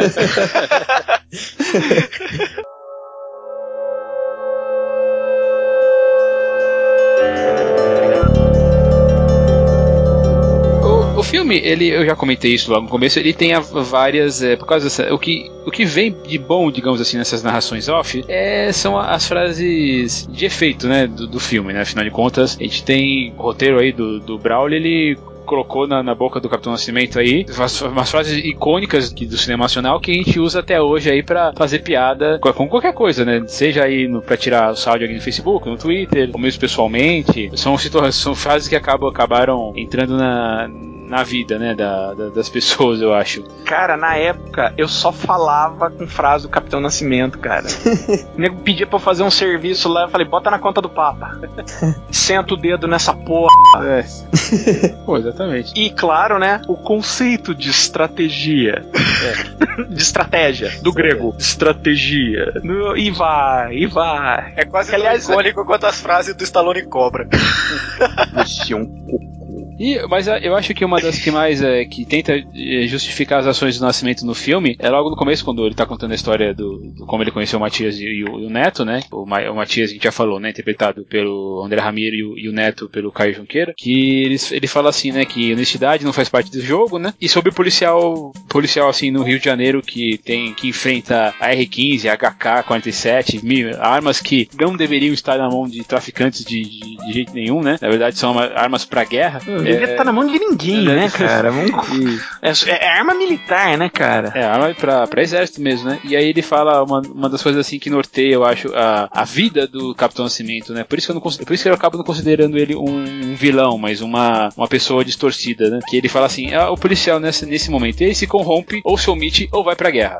Não são nem duas opções que o cara dá, eles são três aí, viu? É, no caso, o Matias estava se omitindo. Dúvida do Matias é: então, você vai pra guerra ou vai ficar aí bumbando? Que essa era a questão do Matias em si. E aí, quando eles resolvem salvar o Fábio, né? O Capitão Fábio, que é o Miguel Cortaz, ele fala, né? Realmente, ali o Matias e o Matheus, o Matias e o Neto resolveram ir pra guerra. Pra guerra. E é, é essa estrutura, né, primeiro, tem essa, essa parte é para apresentar os personagens que aí eu acho que é uma boa e uma boa intenção, né, para você mostrar inclusive que o, perso os personagens lá, apesar de a gente ver, ouvir a voz do Nascimento antes, quem aparece como personagem físico mesmo são os dois, né, o Sim. Matias e o Neto. Sim, é, é, é, é- é deles que tudo decorre, né? A, a própria intervenção deles ali pra salvar o Fábio deflagra uma série de situações, né? E eu achei É isso porque muito os legal. três são a, os três são a, a Triforce da tropa de elite, né? Eu não sei se vocês joga, chegaram a jogar Zelda. aí, é, Zelda, mas o, o Capitão Nascimento é, é, a, é a força, que é o, o Matias é a sabedoria e o Neto é a coragem, né? Interessante. A, a formulazinha, a formulazinha é clássica ali, da tríade do poder, né? E eu achei muito interessante que na, na narrativa eu cronometrei até a gente chegar, tipo, porque o filme ele começa pelo que teoricamente seria, tipo, meio que o meio do filme, né? Isso, Então, tipo, é o segundo ato.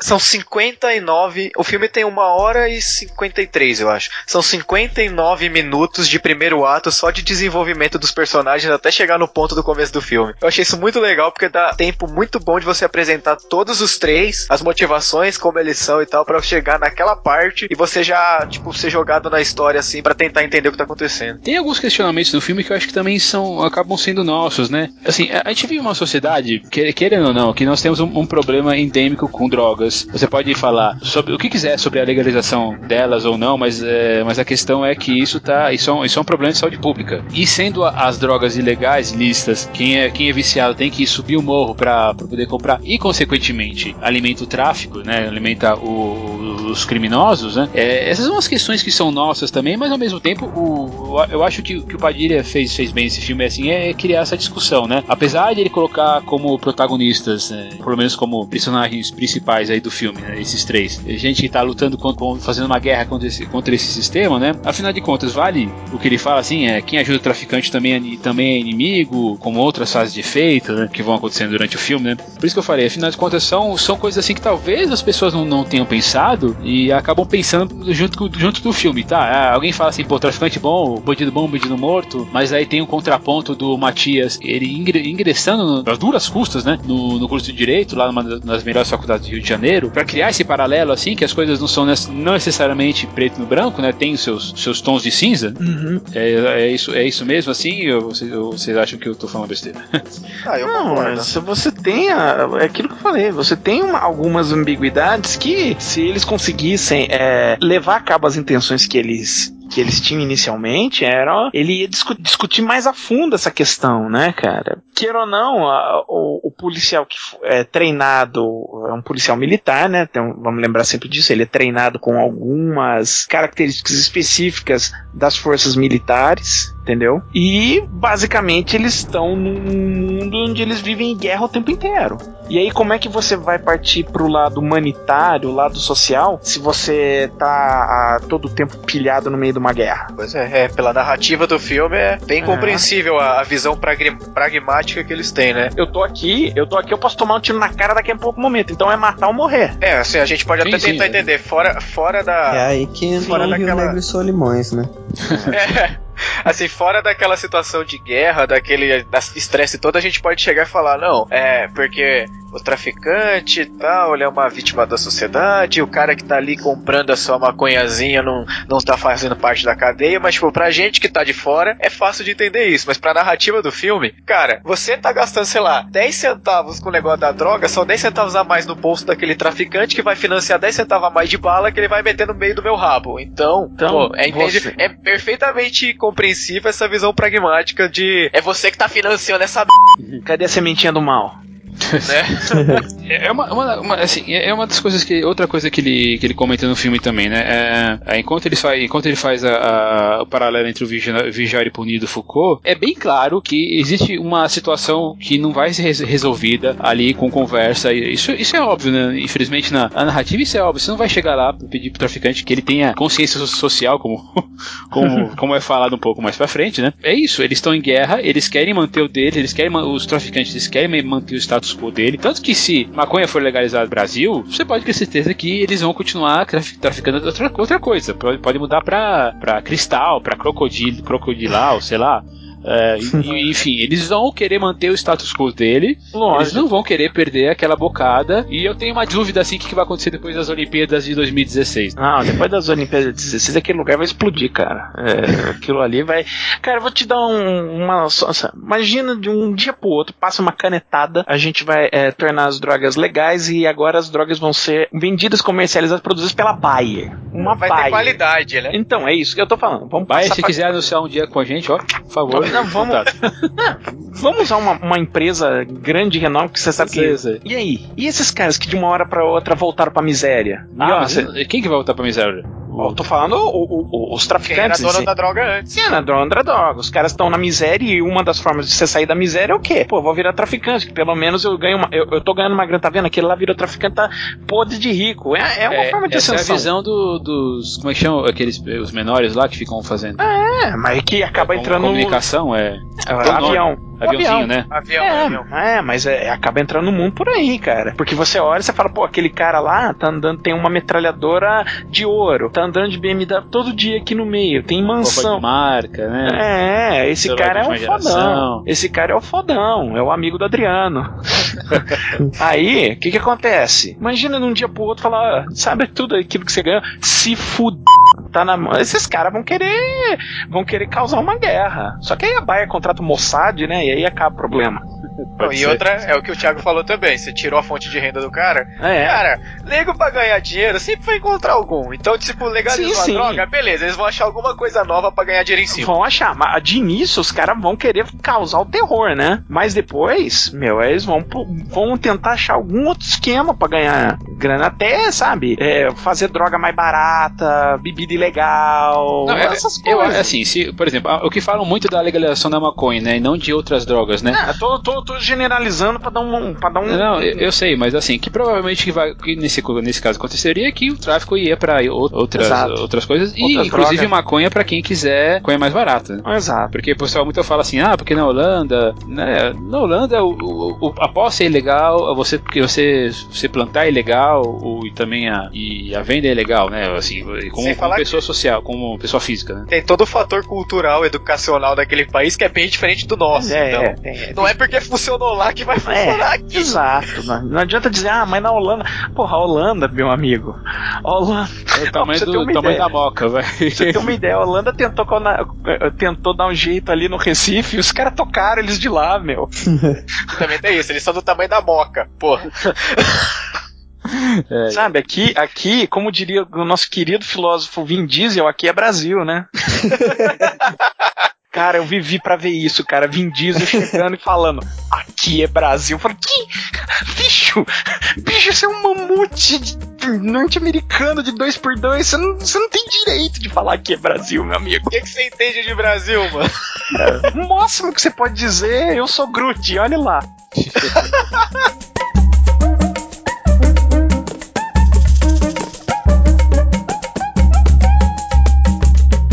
na narração do nascimento, que é uma, uma coisa que eu acho que funciona, é quando a gente conhece o, o personagem que é o traficante maior lá, que é o, o Baiano. baiano, né, que é interpretado pelo Fábio Lago, que é o, digamos assim, o principal vilão do filme, né? Ele dá uma, uma pequena explicação sobre o que foi a vida do cara lá e assim, é, sabe, você entende, você entende onde, por que, que ele chegou onde ele chegou, né? Criado no morro o tempo todo, viu não sei quantos ser- serem assassinados e aí, e aí ele chega ne- nesse, nesse, nesse topo aí da cadeia alimentar da, das Da drogas. droga. Mas ao mesmo tempo não é pra sentir.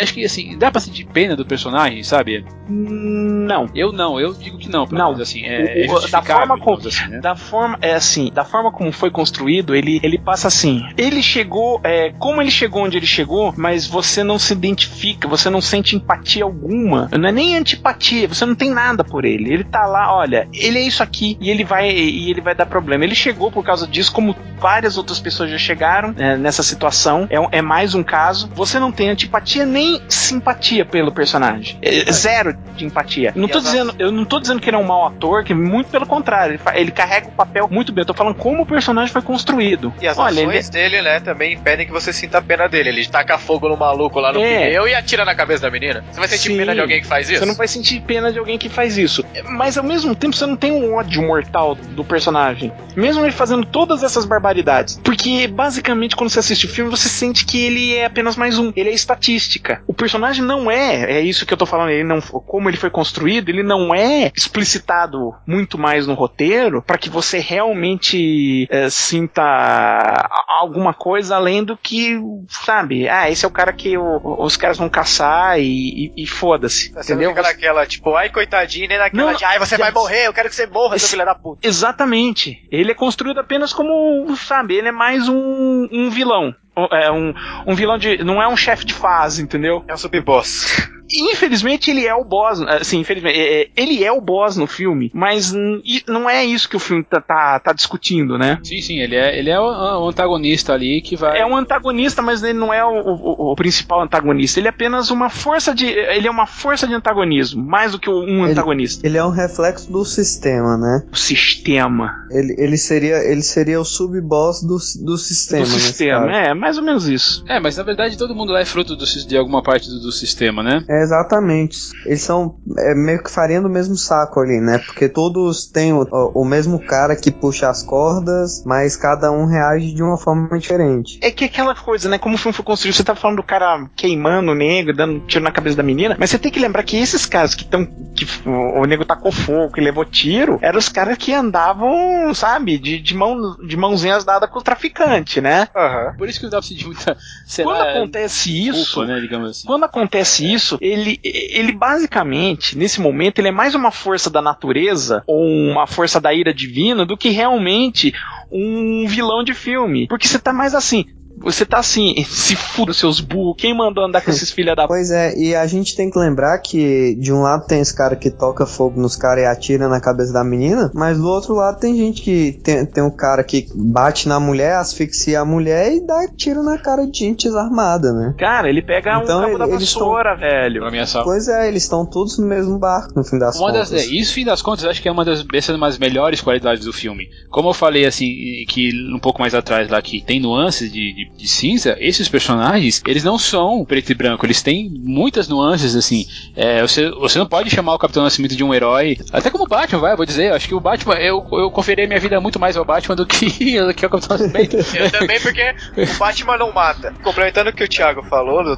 do questão dos tons de cinza, eu vou usar agora um- uma expressão de RPG. Não dá pra dizer nem que um lado é lawful good, nem que um lado é lawful evil. Os dois estão naquele do chaotic, tá é, ligado? Chaotic Good e Chaotic Evil. né? Os dois estão, os dois agem de maneiras erradas, mas para conseguir seus objetivos cada um do seu canto. Então não dá pra dizer, ah, o cara é policial, o cara é bonzinho, mas ele tá sufocando uma mulher, ele tá torturando, ele tá pegando cabo de vassoura. Ah, o cara é um traficante, ele é mau. Ah, mas ele tá atirando na cabeça da outra, tá coisa, tá incendiando o cara ali. Então, tipo, os dois estão errados e os dois estão certos, dependendo do seu ponto de vista. assim. E eu, eu já falei né, da preocupação que o Nascimento tem com, com o nascimento do filho, né? Que tá, tá chegando. Então, acho que, é um, acho que até o motivo mais forte do nome dele ser- é esse, né? Apesar de você ter comentado aí do personagem do, do ônibus 174. É aí que ele começa a ter aqueles ataques de pânico, né? Começa a, a- a tremer, ele, ele começa até a ter dúvidas sobre o, o comando dele, né? O, aliás, os comandantes dele, na verdade, né? Porque tem a, a- frase assim que não é dele, mas que virou chavão do, do, um dos chavões- do filme, que é missão dada é missão cumprida. Quem fala isso não é o Capitão Nascimento, é o, é um major, um coronel que é, que é comandante dele, né? E, e o filme, ele mostra, acho que ele, ele também é, é competente em mostrar os dois lados. Ele, ele não esconde a corrupção da polícia militar, aliás, ele enfatiza isso muito, né? Muito provavelmente por isso que o filme nunca ia ser um documentário,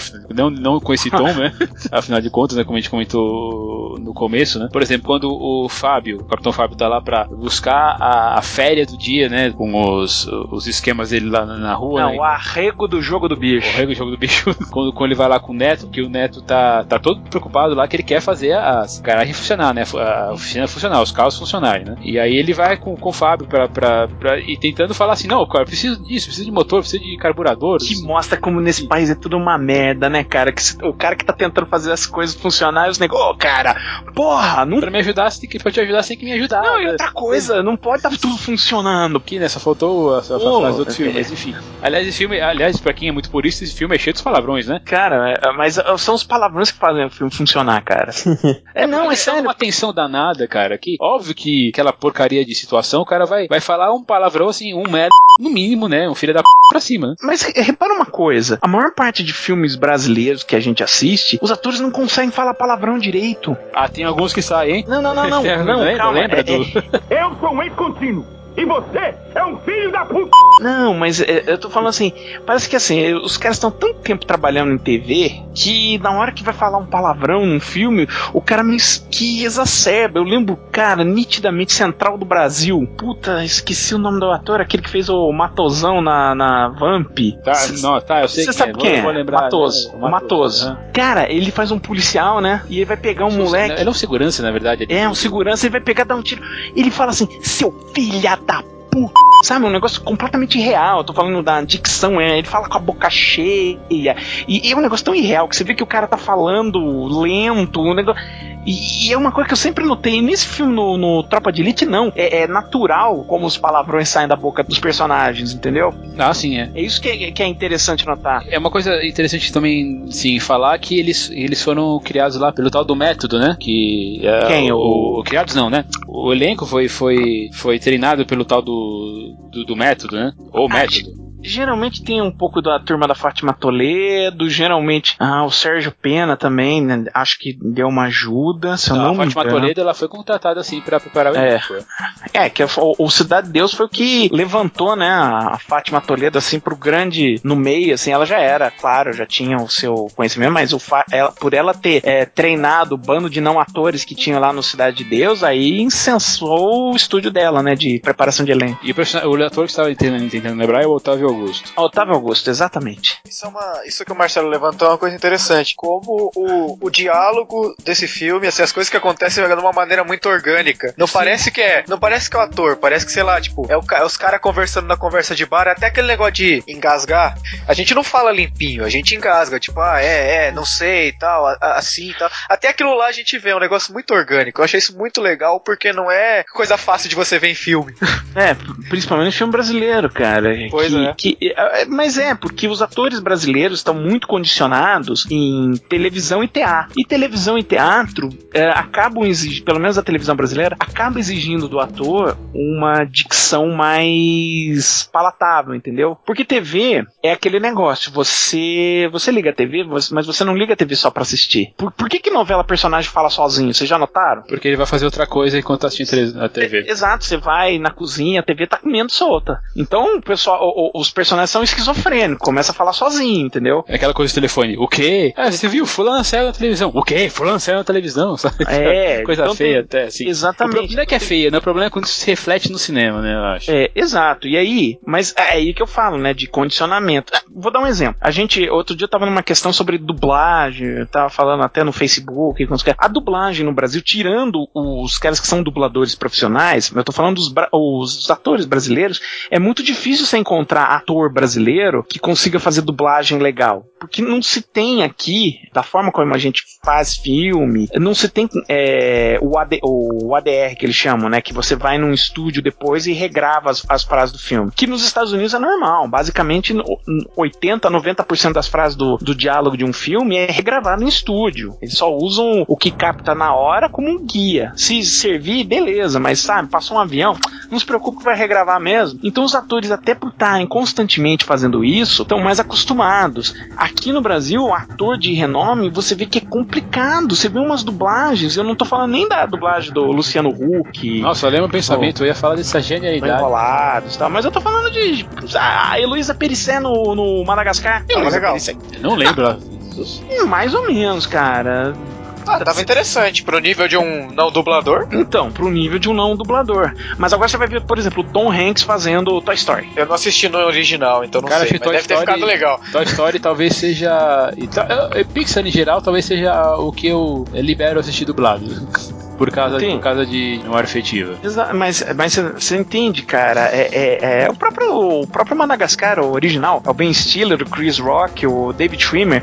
Entende? É um negócio que, utilizando que a mesma, o mesmo termo, é orgânico. Não tá forçado. Não, você não vê que a coisa tá imposta. Tem uma dublagem que consegue ser pior que a do Luciano Huck, cara. A do Bussunda fazendo Shrek, cara. Alguém falou assim, né? Nossa, precisamos de alguém gordo. De alguém Ah, gordo pra fazer. Alguém gordo. Bussunda, mas Bussunda dá, Bussunda. Mano, Bussunda, Mano, Bussunda, todo mundo conhece Bussunda, todo mundo gosta do Bussunda. Cara, o Bussunda não é ator. E hoje é o Mike Myers, né? Só pra lembrar. Mike Myers, cara, dando um. Que, que manja pra cacete de fazer personagem exatamente porque ele começou como eh, lá no Saturday Night Live que ele fazia 500 mil personagens que usa- utilizava a voz, pô. Enfim. É, a gente entrou numa uma coisa interessante, assim, porque é, sabe quando as pessoas falam assim sobre ah, porque dublagem, não sei o que, eu gosto de dublagem? Eu sugiro vocês derem uma olhada nas cenas de tropa de elite dublado em inglês. Você vai perceber o que eu tô falando. Eu nunca vi. Ah, Eu já vi algumas dubladores americanos, aí entramos em outra. Olha, você já viu filme de Kung Fu narrado por dubladores, é, redublado nos Estados Unidos, é algo assim medonho, cara. Porque aí eles pegam aqueles caras, sabe, classe Z, né? Tem que ser super barato, nada bate com nada, a voz não bate com o biotipo, cara, é, é muito vergonha. Imagina o Tropa de Elite como deve ser. Tem alguns clipes, pelo menos tinha alguns clipes no, no YouTube pra você dar, dar uma olhada depois. É horroroso como eu imagino que seja. É bem ruim. Eu vou procurar agora.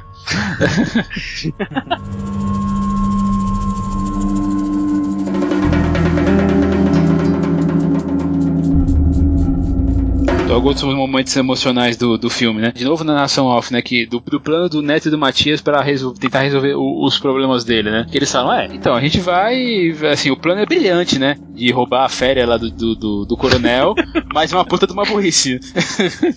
Cara, eles são muito inocentes, né, cara? É, Como- como essa, pode? essa é uma outra coisa importante do filme, né? A inocência dos três. Ele, é, que aliás é comentada no começo Não, não. do filme, né? Eu tô Assim, falando assim, inocência é naquelas, né? Eu tô falando inocência, eu tô falando sem malícia, cara. Porque que você vai roubar a grana do, do coronel, porra, é claro que essa grana tá indo pra mais alguém que. Cara, é, é, qualquer um consegue somar dois mais dois. Aqueles caras são muito burro, cara. Né, consegue ajustar as coisas na, na oficina, Na na, garagem. garagem. né? Mas ele continua na garagem. E o, e o É. pobre Matias vai, pra- vai pra cozinha, Pra cozinha. exatamente. É. Logo depois dessa cena, que a gente já tá chegando de volta ao, ao começo do filme, como o Cliff falou, realmente leva uma hora pra gente saber o resultado daquela introdução, que é o, que é o tiro que o Neto dá no meio ali do baile funk. Ele, ele confessa, né, lá pro, pro, pro capitão, né, pro Fábio, né? O, o Fábio, aliás, pergunta, né?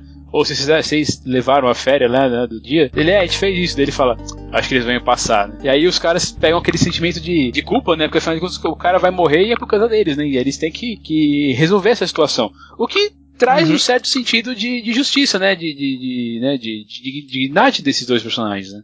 Sim, sim, ué. Afinal, a, a gente fez a merda, a gente tem que limpar. É, você transforma os personagens, o público compra os caras. Que você fala, porra, os caras fizeram uma merda, o outro pode morrer, eles vão tentar salvar o cara. Então, tipo, pô, esses moleques, a gente começa a torcer por esses moleques. Mesmo em, em termos de toda a, a, a, que eles estão, mas você vê que na hora do vamos ver, eles tiveram uma ação decente. Eles foram lá tentar salvar o cara, que é um dos personagens mais covardes da, da história do cinema. e se dá bem, né, no final do eh, Tropa de Elite 2, né? Se dá bem.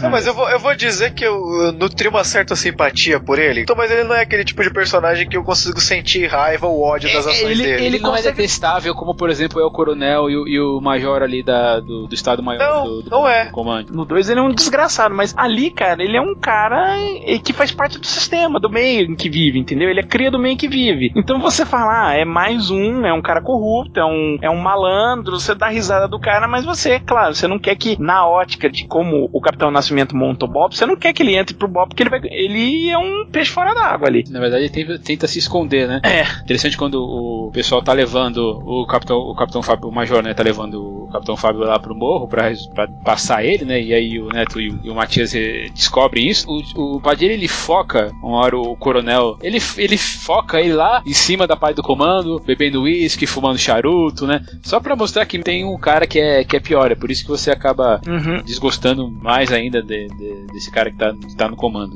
A tarefa de um, de um comandante é cuidar da sua tropa, né? E ali ele tava totalmente corrom- corrompido, né? É, na verdade ele tava cuidando da tropa da maneira que ele imaginava, né? Tipo, ah, esse daqui não serve pro nosso esquema, né? É, eu, diria- eu diria que é aí que é a controvérsia, né? Não, eu não tô falando que ele tá fazendo certo, eu tô falando, ele tá cuidando pra ele, isso daí é o cuidar da tropa. É, é tipo, sabe, o policial que não aceita suborno? E todo mundo começa a evitar o cara, todo mundo fala, ó, pega a grana, pega a grana, sei lá, pega a grana e doa. Não usa, mas pega a grana. Porque é, na hora que o cara não aceita a grana, todo mundo fala, esse cara não aceita a grana, esse cara vai caguetar. E tudo isso, cara. Nesse sentido, nesse universo que é esse filme, É. o, Fá- o Fábio é o menos pior, assim. Tipo, É. aquele que- é aquele que você tem mais simpatia, porque, cara, ele é só um, um covarde que pega dinheiro dos outros. E é um fanfarrão, né? Ele tem umas frases boas, né? Então você acaba comprando também isso. E Quer me também fuder, então porque- me beija, E aquele também negócio. Porque o ator é é sensacional. bom. Ah, o Milian Cortez é muito bom. Nesse, nesse meio tempo aí, dessa, quase, dessa praticamente uma hora de filme aí, que a gente demora também pra ver a primeira vez o Bob realmente mostrando a. a, a, a Aqui veio. Aqui veio, né? Com a tortura do saco, né? Finalmente, que é uma coisa, putz, cara, quanto tempo será que levou? E tipo, eu fico pensando assim, né? Já porque o filme, uma das coisas que é boa, assim, é essa montagem, né? Começa realmente a gente vendo uma tortura e depois de um tempo a gente vê o cara cuspindo sangue. Eu fico imaginando quantas vezes aquilo foi feito pra finalmente o cara começar a, a cuspir sangue, vomitar sangue dentro do saco. Quantos minutos quando lá, ele ficou naquele negócio? Cadê o corpo do moleque? Eu não sei, eu sei, senhor, vai. O, o Nascimento resolveu que aquilo era uma questão de honra, né? Porque o na uma cena anterior que a gente falou muito rapidamente, né? No começo, antes de discu- discutir a história, que eles vão fazer uma incursão lá no morro para começar a proteger o lugar por causa que o Papa vai visitar, né? a- o lugar e vai querer ficar lá hospedado, hospedado ali na, na casa de um, de um aqui de um arcebispo que, que mora por ali. Eles matam alguns traficantes e deixam um, um aviãozinho embora. Vivo. O problema é que, ele, que eles se vingam, né? No, os É. traficantes se vingam no garoto e somem com o corpo. E aí depois o, aparece uma mãe desesperada querendo, pedindo pro capitão pra poder enterrar o filho, né? E aí que ele dá uma, uma primeira tremida, né? Não do comando, assim, né? Mas da- das. das... Não, o- o- a- os receios psicológicos dele começam a bater, né, cara? É basicamente é a, a mulher do, do garoto Kintner, né, no Tubarão. Que o moleque morre, a mulher chega e dá um tapa na cara do chefe Broadman. É, e é interessante dessa parte, que é a partir daí que, tipo, que a gente que isso humaniza o nascimento, né? Porque a gente É. só vê aquele cara durão e tal, que, não, bota saco nos outros, atira pelas costas e tal. Aí você percebe, tipo, quando isso acontece, que não, pô, ele é, ele é um ser humano, ele, ele é um cara bom. Só que, É, tipo, ele né? começa a notar, puta, eu fiz uma cagada. Fiz uma cagada. Esse moleque morreu e a mãe.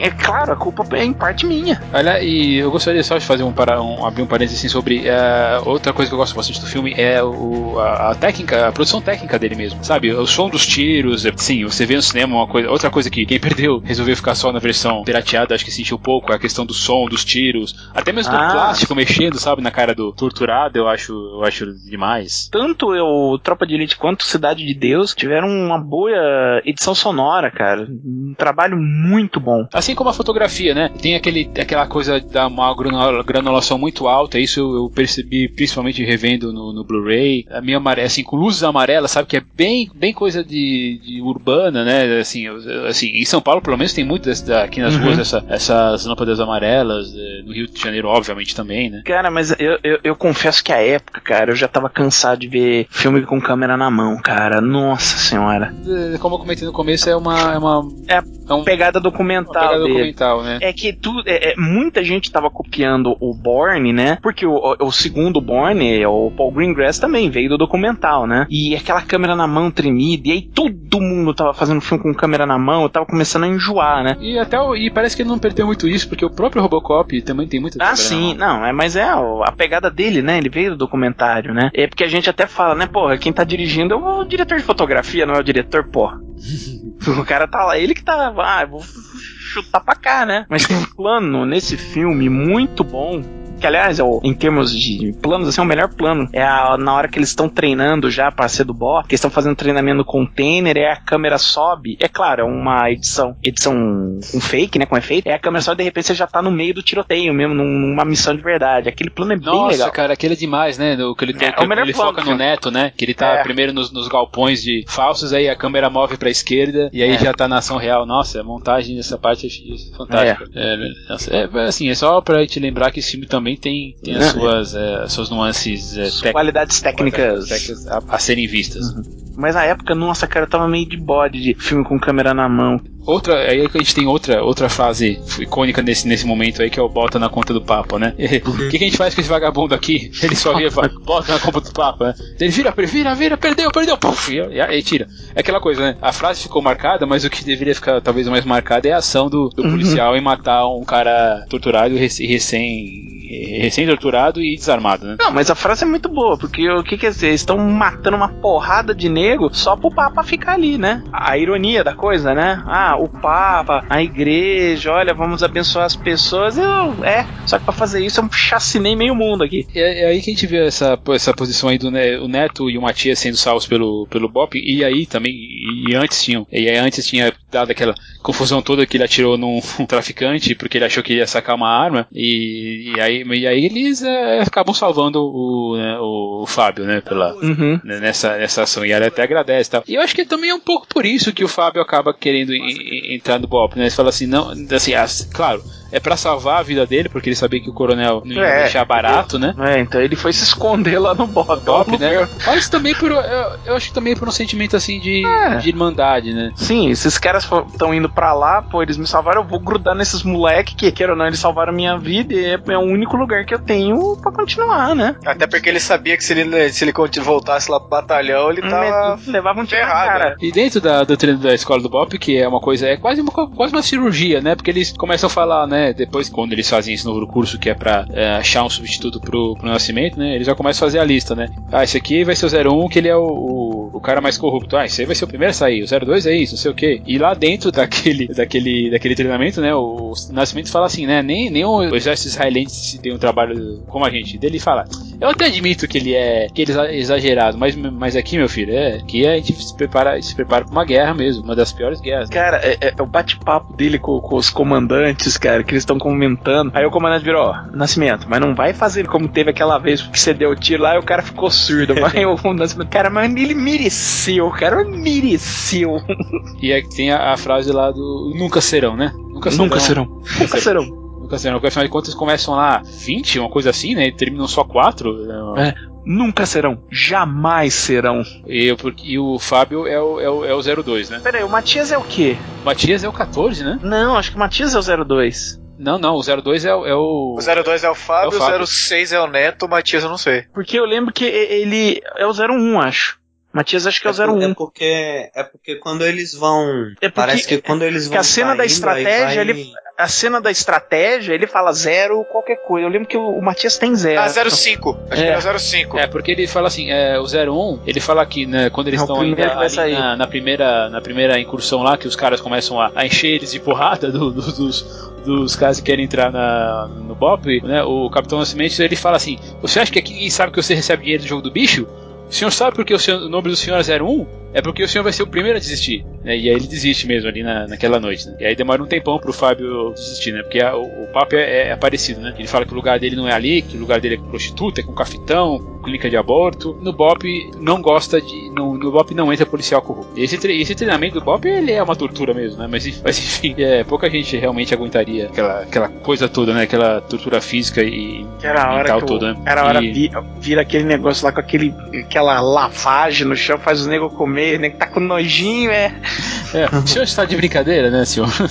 Eu- uma das partes que eu achei engraçada é rapidinho, mas eu achei muito legal aquela hora que, tipo, que eles destituem lá o capitão, tipo, acho que o Fábio sai, aí chega o outro lá, o gordinho, não, você vai ser o capitão, aí ele fica todo se cagando, Ele é- assim, ah, eu eu desisti. desisto, eu desisto.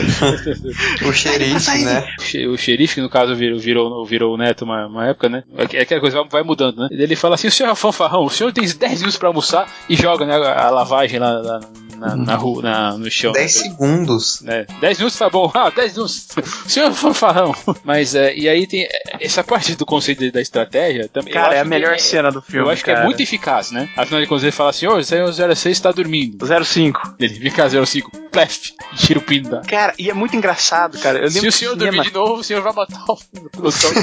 Não, o cinema desmaiando, cara. E, e- e a, a atuação ali é muito boa, né? Porque ele começa lá, o conceito de estratégia. E é um negócio chato pra dedéu, né? Em grego. Estratégia, em latim. Estratégia. O cara só fica repetindo tradução da palavra. E, todo mundo lá com aquela cara, puta que merda, né? Aí um, "Ô, o cara tá dormindo. Ah, é? Não, assim, tenha bondade. O cara chega, dá uma granada, puxa o pino. Se o senhor deixar essa granada cair, o senhor vai explodir o turno inteiro. O senhor vai explodir os seus colegas. O senhor vai explodir os meus auxiliares. O senhor vai me explodir. O senhor vai dormir, senhor 05? Não, senhor. Aí ele sai. Estamos todos confiando no senhor. É demais. É lindo, cara, porque ele não dá um esporro assim, ele não, não berra, não, não dá um esculacho, não, ele fala, ó, tá aqui uma granada, se fizer isso, vai matar todo mundo, tá bom? E, claro, né, aí a câmera vai pra cara do, do Matias, né, e o dele, cara, não passa um alfinete, velho, o cara tá assim... Travou, cara. É, mas aí realmente ele não dormiu, né? Dormiu, Nossa, dormiu nunca mais, inclusive. né? Depois dessa, dessa sessão toda aí de, tor- de, de torturas também, quando volta finalmente pro Neto, que ele fala, que o Nascimento fala que talvez tenha achado o seu sucessor, você vê que o Neto tá assim, tá maluco, cara, tá obstinado. Você vê nos olhos dele aquele, aquele, aquele um olhar assassino, né, cara? né? psicopata. Ele sim, eu É. acho que, que tá pra passo além, né? Tanto que tem essa cena aí que a gente já comentou da, da, da montagem entre, entre a- o treinamento pra realidade, e aí ele não obedece o, as ordens do, do Nascimento, Uhum. que ele fala, né, pô, eu escolhi o cara errado, porque esse cara aqui, tá, beleza, ele é bom, mas ele é meio maluco, dá pra perceber que ele não tá É. se importando com a tropa, né? É, e ele faz aquele negócio, ele pega o cara e fala, tu não é caveira, tu é moleque. Tira essa roupa preta. Tira essa roupa preta. cara, né? O Neto nem pisca, cara. E finalmente, quando a gente tem essa toda, toda essa coisa do Neto e o, e o Matias se finalmente, não finalmente, mas assim, é, mas assim, é, a gente vê que o laço deles assim é uma coisa muito forte, né? Tanto que o, o Neto até incentiva o Matias a, a, a ir pro, estágio, né? Ir pra entrevista de estágio de, em direito, né? Que ele, que ele ainda tá cursando, apesar de, da, da namoradinha dele lá, que é a, Que os caras descobrem que é da polícia. isso, que é, a, que é a Maria, né? Que é interpretada pela Fernanda Machado, que tá na frente daquela ONG, que só tá lá no morro por causa do que os traficantes permitem, né? E vem, vem aquela coisa lá de falar de consciência social, não sei o que, né? Que, eles, que se dá errado, que dá tudo errado. E aí o, o Neto, né? Ele, ele morre tentando ajudar um, um garoto da. É, ele vai levar um óculos que né? o, o Matias ia dar o óculos, né? Aí o Neto falando, ah, eu levo pra você. É, ele fala assim, vai lá, né? Vai lá. Que os caras, te que os caras cubro, iam né? é, os caras iam buscar o Matias, né? Os playboys lá, né? Da, Da, Da- da, falar, ó, o cara é o cara é policial. Só que aí vai o Neto, não vai o Matias. O Matias vai pra entrevista e o Neto vai no lugar dele e levar o óculos lá pro molequinho. Nessa parte ele já tá com a tatuagem do Bob, né?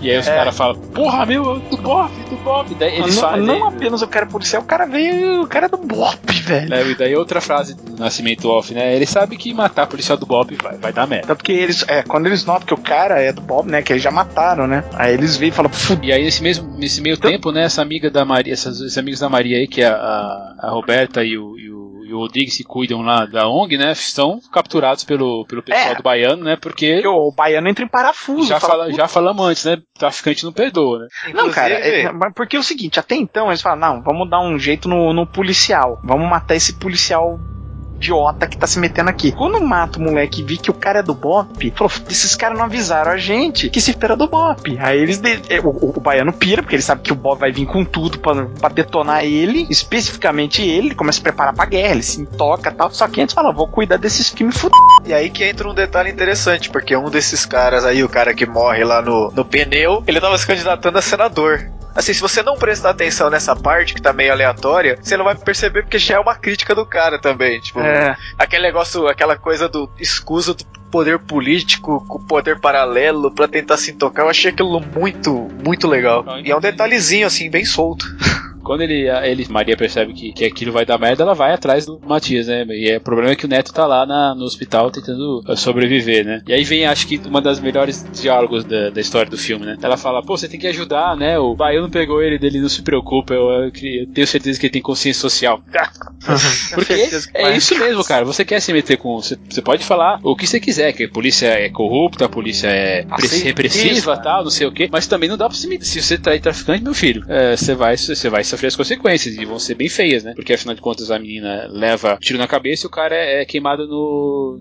Como é que eles chamam mesmo? Micro-ondas, né? E aquela. Micro-ondas. Exatamente, É. que, que morte horrível, né? E até aí é também outro lance legal, porque ela, a Maria fica, a Maria e os colegas ficam o filme inteiro reclamando da polícia que é repressiva e tudo mais. E- Aí quando ela precisa de ajuda, que ela vê que o negócio tá ficando feio, ela vai recorrer pra quem? Justamente pra, pra pessoa que ela tava criticando. Eu achei isso bem interessante. É, é que é, é- o filme em si tá lidando com essa forma hipócrita que, da sociedade, né, cara? Que, queira ou não, a maior parte dos alunos daquela faculdade, que é uma das melhores faculdades do Rio de Janeiro, são alunos de classe média alta. Tem poucos alunos ali que eram alunos vindos de escolas públicas. E, é claro, né, aí é muito fácil é, chegar e, e analisar a situação sem estar inserido no meio, entendeu? É isso É. que também tá, tá criticando. É, é muito fácil você sentar na escola e começar, olha, então, porque o problema, queira ou não, é tudo teórico. A prática, com- às vezes, é completamente diferente. E aí, na hora que, que aperta, que o bicho aperta, a pessoa corre pra quem? Pra quem você tava metendo pau meia hora antes, né? De novo, não é, não é nada tão simples, né? Mas é, tem muita gente que fala assim, pô, quando você tiver algum problema, você vai, muito grave, você vai discar um 90 no telefone e esperar a polícia chegar, né? É, ué. E aí temos a morte do Neto, né? O neto não aguenta, e Aguenta, vai pra de contas, ele leva, um- ele leva um tiro na- nas costas, né, do, do baiano e sobrevive ao, ao ataque, né? E ali é literalmente a faca na caveira, cara. Eles vão subir o morro, mas não é pra fazer prisioneiro, não. É pra acabar É guerra. com. É guerra e vão acabar com. Querem, vão querer acabar com o, com o baiano. É guerra. Vamos fazer uma analogia. Lawrence da Arábia, né? No prisoners. Quer se vingar do estupro. E acho que essa, nessa primeira vez, que apesar de sim, tem muito sangue no filme, é a primeira vez que nessa essa incursão o sangue espirra na tela. Sabe? É, É. é, o filme não é um banho de sangue até aquela hora, assim. Você tem gente morrendo e tal, mas não é um gore, né? É, tanto que ó, tem, tem, algumas mortes que nem aparecem na tela. Aquela do, do Papa, por exemplo, a gente, não, a gente não vê o cara morrendo. Nas, nas ações, por exemplo, quando chega na primeira vez que eles fazem a incursão na, na favela para poder fazer a, a limpeza lá pro, pra visita do Papa, eles, sabe, eles sabiam que se eles aparecem, ele, apareciam lá gritando polícia parados, eles iam levar tiro, né? Então é errado você, você falar assim, é, pare sem o atiro naquela situação, é bem capaz deles morrerem antes, né? É uma, uma discussão que a gente vai. que alguém pode, pode chamar, vai me chamar de fascista se eu falar que eu concordo com isso, mas é, esse, esse pode ser o problema. A- ali não, ali já tava numa, numa, numa posição que realmente era de matar e não quero saber quem vai estar na minha É, a frente. intenção que foi lá, principalmente, né? É, se bem que é do Papa também, mas a intenção ali era um negócio tão. Era uma missão de vingança, né? É, ali era uma vingança travestida de justiça, né? Mas era É, Não, vingança. era vingança, Era uma realmente. missão de vingança. É a diferença de vingança e justiça. né? Ali na, na do Papa, queira ou não, foram ordens dadas, né? Se vira, você tem que se, tem que se virar. Vai. Pacificar, queira ou não, né? Nós temos o nosso patrão do exército, Duque de Caxias, que é o pacificador. Como é que Oh. ele pacificou? Mas foi lá e matou todo mundo, cara. É um grande pacificador, cara. Pois é, os caras lá tudo com faquinha, mete o canhão nos caras com Cara, faquinha. canhão, fuzil, regaça. É o pacificador, cara. Matou todo mundo que viu pela frente. Mesma Essa- coisa. É, Odin. vamos pacificar, vamos pacificar a, a favela. Beleza. E essa, essa é a questão interessante que vocês levantaram da violência. Cara, tem muito. Tipo, a classificação desse filme é bem alta, acho que é 16. Mas acho que é mais pelos palavrões e a temática, assim, do que pela violência em si. Porque tem muito É, filme é, americano. 16 Tem anos. muito, acho, que- acho que pela tem muito tortura filme também. americano. Tem muito filme americano, tipo 14 anos, que a violência é muito pior do que essa daí, cara. Sim, mas, mas acho que é pela tortura. Se tivesse É. uma cena de sexo, ele ia aumen- ia aumentar pra, pra R ou 18. Isso, isso, isso. Mas eu acho que é É. mais pela- também é a tortura, né? Porque é aquele saco na cabeça. É, é, é algo. É, assim, não é uma violência muito gráfica, mas é um negócio pesado. E existe, existe praticamente uma, uma glamorização da violência, né? E tá aqui, ó, ó, no Blu-ray, 16 anos. Tema corrupção, contém agressão física, assassinato, consumo de drogas, linguagem chula e tortura. É. Mas assim, o que eu digo é a violência, considerando que é um filme, tipo, um filme nacional, que às vezes filme nacional, quando quer mostrar violência, é bem cru, mas a violência é muito mais abaixo do que outras coisas que a gente tá acostumado a ver. Por exemplo, sei lá, o último filme do Rambo é mais violento do que esse, sabe? Porra, mas o último filme do Rambo, velho, o Rambo virou o Jason ali, né, velho? Cortando cabeça à torta direita. Não, ele é o terror Jason. é- adolescente é mais violento, então. Cara, é- ele arranca, o pe- ele arranca o pescoço do cara na mão. Enfim. E eu lembro quando vocês, falam. O, o Cliff falou, por exemplo, que não, não viu o filme no cinema, né? Mas quando eu tava no cinema e eu, daí eles conseguiram, conseguem capturar o.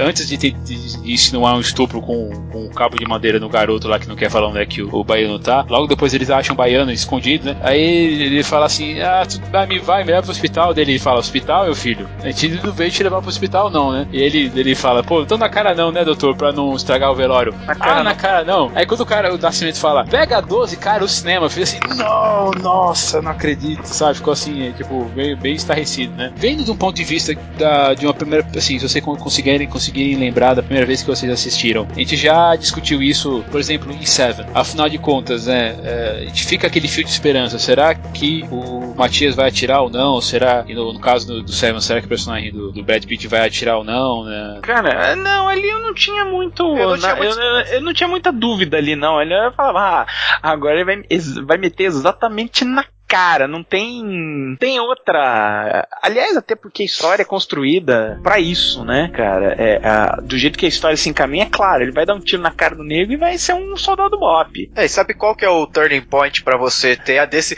Você, eu também quando assisti, eu fiquei naquela, não, ele vai atirar. Porque pra mim, tá, ele se define como aquele cara que vai atirar quando eles estão algumas sequências de cenas atrás, fazendo aquela tortura, acho que com aquela moça, não lembro, e ele que tá comandando o negócio. Ele chega assim, ele bate, ele coloca o saco, ele manda, você fala, é que, não. na verdade, é o cara que fez Eu acho que é ele que começou isso, na verdade, acho que é um pouco até um ano, um pouco antes, quando eles estão na passeata lá pela garota que morreu, né? É, que- não, mas ali, ali, é mais, ali é mais né? compreensível. Ali é mais Não, mas o turning point, na verdade, o turning point pra ele se tornar isso foi a morte do, do, do Ah, É. sim, sim, sim. Mas, é, mas eu tô dizendo É. da- das reações dele. Porque, Assim, aliás, aí é um na- gradual, né? Aí ele vai na- dar, ele dá aquele achaque, dá aquele piti lá na, na passeata.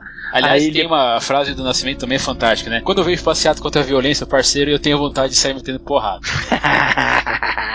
Cara, eu lembro a primeira vez que eu tava assistindo o filme e, e- e, assim, né, você vai vendo as coisas que vão acontecendo, as fases, eu ficava o filme inteiro assim, cara, Essa é uma experiência que eu queria. Eu não tive a experiência de assistir Tropa de Elite com mais de uma pessoa. Eu sempre assisti sozinho. Então eu não sei nem como é que tipo, os outros iam reagir ao que, cara, tava acontecendo. Pra sabe? você ter uma ideia, eu, catei, eu, eu fiz a cópia pirata, trouxe pra casa e fiquei assistindo eu, meu pai, meu irmão e meu avô, cara. Meu avô era veterano da Segunda Guerra, cara. Nossa, eu- Meu avô ficava assim, vai, mata, mata todos esses filhos das putas.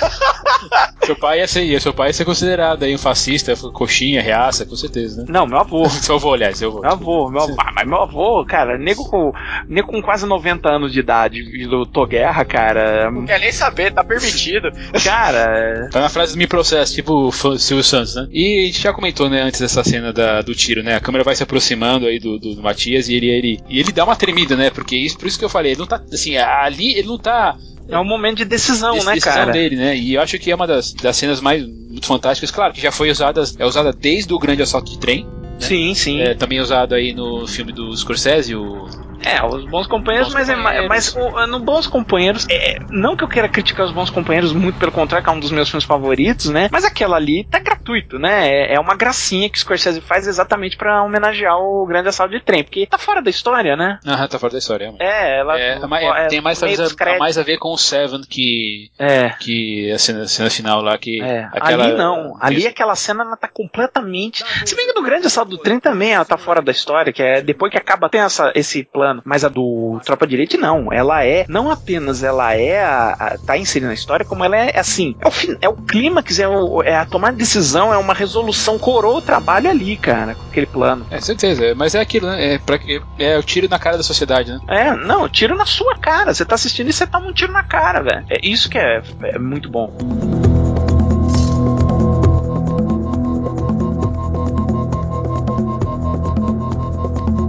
Então tá, depois a gente discutir o filme todo, eu vou pedir pra vocês as considerações finais. Pode começar você, Cliff. Tropa de Elite é aquele tipo de filme que é bacana porque não interessa é, a sua ideologia, se você é esquerda, direita, centro, se você não tá nem aí e tal.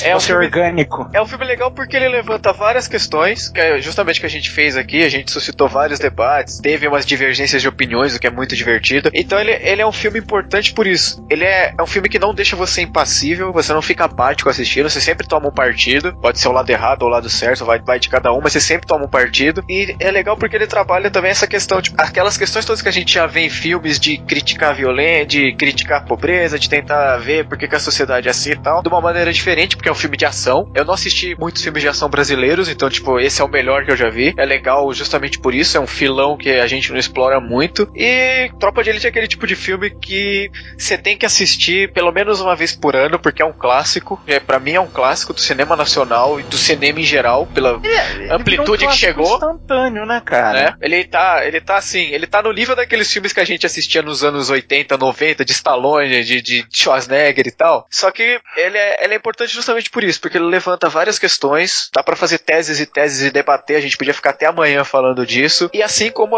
a gente levantou também no dia de treinamento, que pra mim tem algumas similaridades, similaridades com esse filme, também é um filme que, infelizmente, é atual e ainda vai continuar sendo atual por muito tempo. E eu acho que, assim, qualquer tipo de faculdade, principalmente numa faculdade de, de uma área mais de ciências humanas, é um filme que tem que ser passado para ser debatido, porque, cara, é diferente você absorver o que tá no documentário e você absorver o que tá aí. Esse filme é demais. O Nascimento a despeito de, tipo, dele ser um fascista ou não, ele é um personagem muito interessante. Ele é, assim, tipo, um dos maiores personagens da história do, do cinema brasileiro. E, putz, a única coisa que eu tenho que falar é que esse filme é uma catarse. Eu posso não gostar da ideia que ele tá me mostrando, não compactuar com muitas daquelas ideias, mas toda vez que eu assisto esse filme, eu vibro. A cada tiro eu fico naquela, vai, vai, atira, mata, mata, porque, cara, esse filme é demais. Tropa de Elite é muito bom.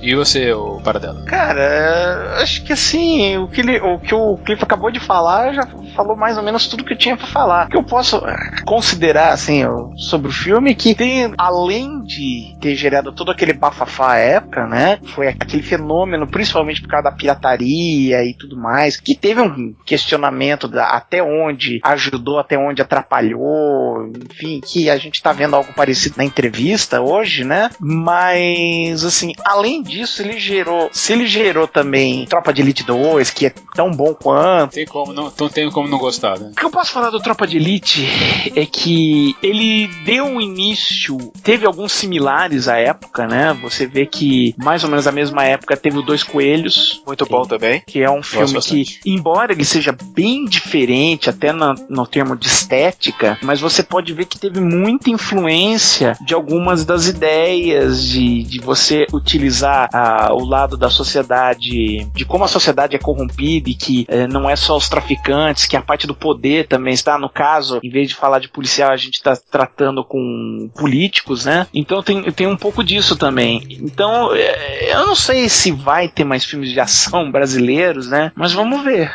Eu, eu, eu gostaria que tivesse mais bem feitos, não segurança nacional.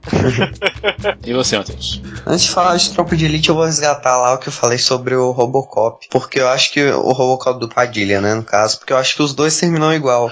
É, eu não lembro se vocês lembram como é que termina o Robocop do Padilha. Ele termina com o personagem lá do Samuel Jackson dizendo um isso, fazendo um discurso e dizendo: Ah, e a América é o maior país do mundo e você tem que lidar com isso. E aí acaba. E eu acho que o, o tiro que o Matias dá é exatamente isso, sabe? É, é, é vá para casa com essa bomba na sua cara. E aí você vai comer a sua pizza e você não vai esquecer desse filme. Aí você vai dormir, você não vai esquecer desse filme. E você vai chegar lá na na sua escola falando que o pessoal tem que tirar o uniforme porque o pessoal é, é moleque. Então, assim, eu acho que é um filme extremamente envolvente. É, é, um filme de catarse, como já falaram aqui. É um filme extremamente relevante pro, pro cinema nacional. Um dos motivos é de justamente o pessoal parar de reclamar que só tem comédia e, e drama, né? Porque é um, um filme de ação. E é um filme de ação com violência crua, porque acho que se a violência fosse um pouco mais plástica, como é no caso do. Até do Dois Coelhos mesmo, que a gente já uhum. falou aqui agora, ele não seria tão. É, impactante, é, né? Exatamente, ele não seria tão impactante. Eu acho que a mensagem é, se perderia um pouco, sabe? Porque essa coisa de, de ser cru, de, de não ter nenhum tratamento ali. É, é claro que a gente vê que existe tratamento, né? Existe questão de montagem, de edição, mas eu falo de não ter nenhum tratamento assim, no que diz respeito a. Eu não vou aliviar o que você vai ver, porque você precisa ver como a parada é, é, é cruel para você entender o que eu quero te dizer, sabe? Eu acho que isso é extremamente importante e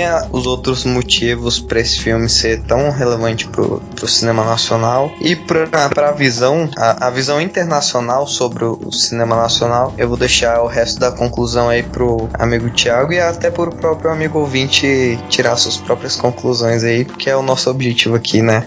O que, que eu posso dizer de Tropa de Elite depois de quase duas horas de conversa aí, brutas, né? Da, aliás, mais de duas horas. Duas horas e vinte. Duas horas e vinte brutas, assim, meu Deus, esse vai ser o maior, maior programa da história.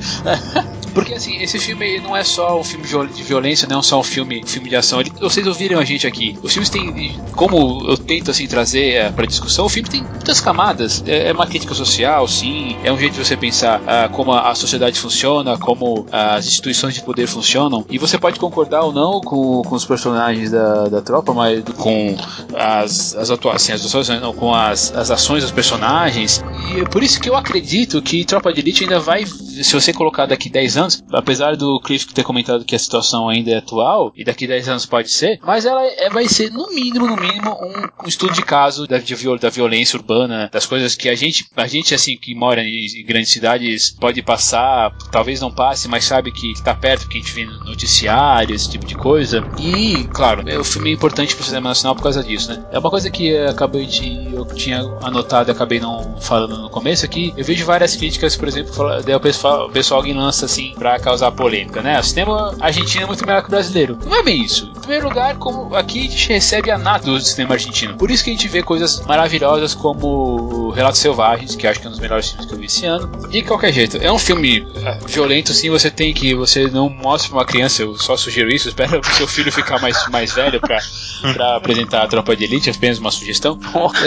Afinal de contas, né? Ótimo filme, ótimas atuações. Me incomoda um pouco a narração off depois de uns 15, 20 minutos. Talvez, como o Marcelo falou, a versão original, pelo que ele acredita, a versão que a gente viu, pirata, melhor, tinha uma história, ela tinha um ritmo melhor. Não tira esses, todos esses méritos do filme que a gente comentou. Então, se você não reviu recentemente, é, se você não tem revisto assim é, há pouco tempo, reveja o filme, tire suas próprias conclusões e venha aqui comentar com a gente, né? Porque isso também é importante e vai fazer parte da, da discussão da história.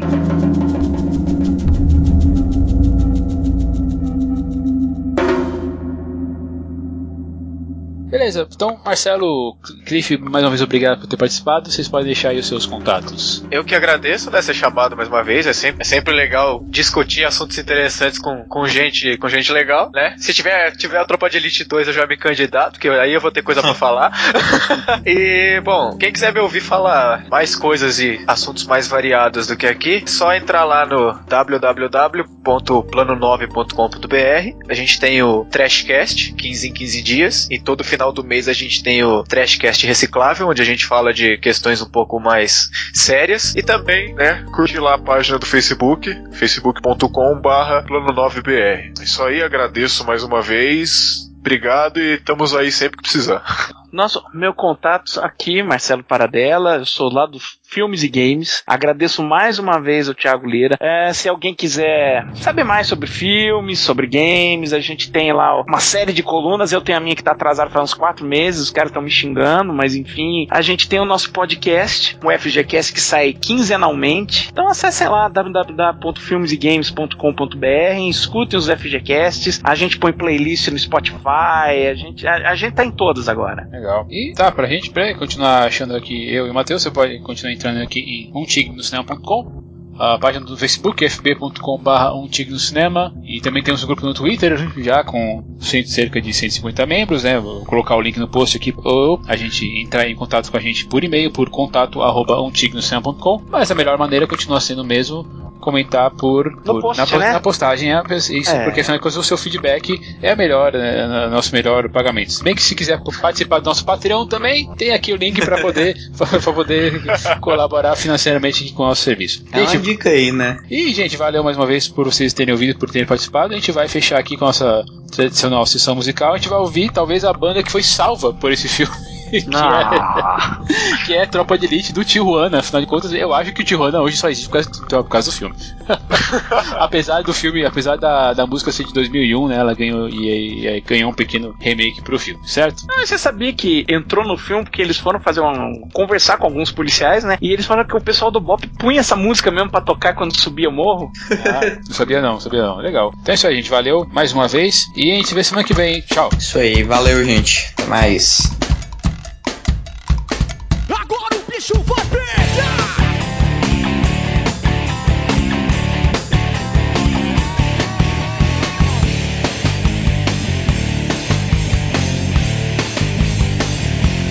Tô chegando aí, bicho! Tô chegando e é difícil! Pode parar com essa história de se fazer de difícil! Eu tô, eu tô chegando,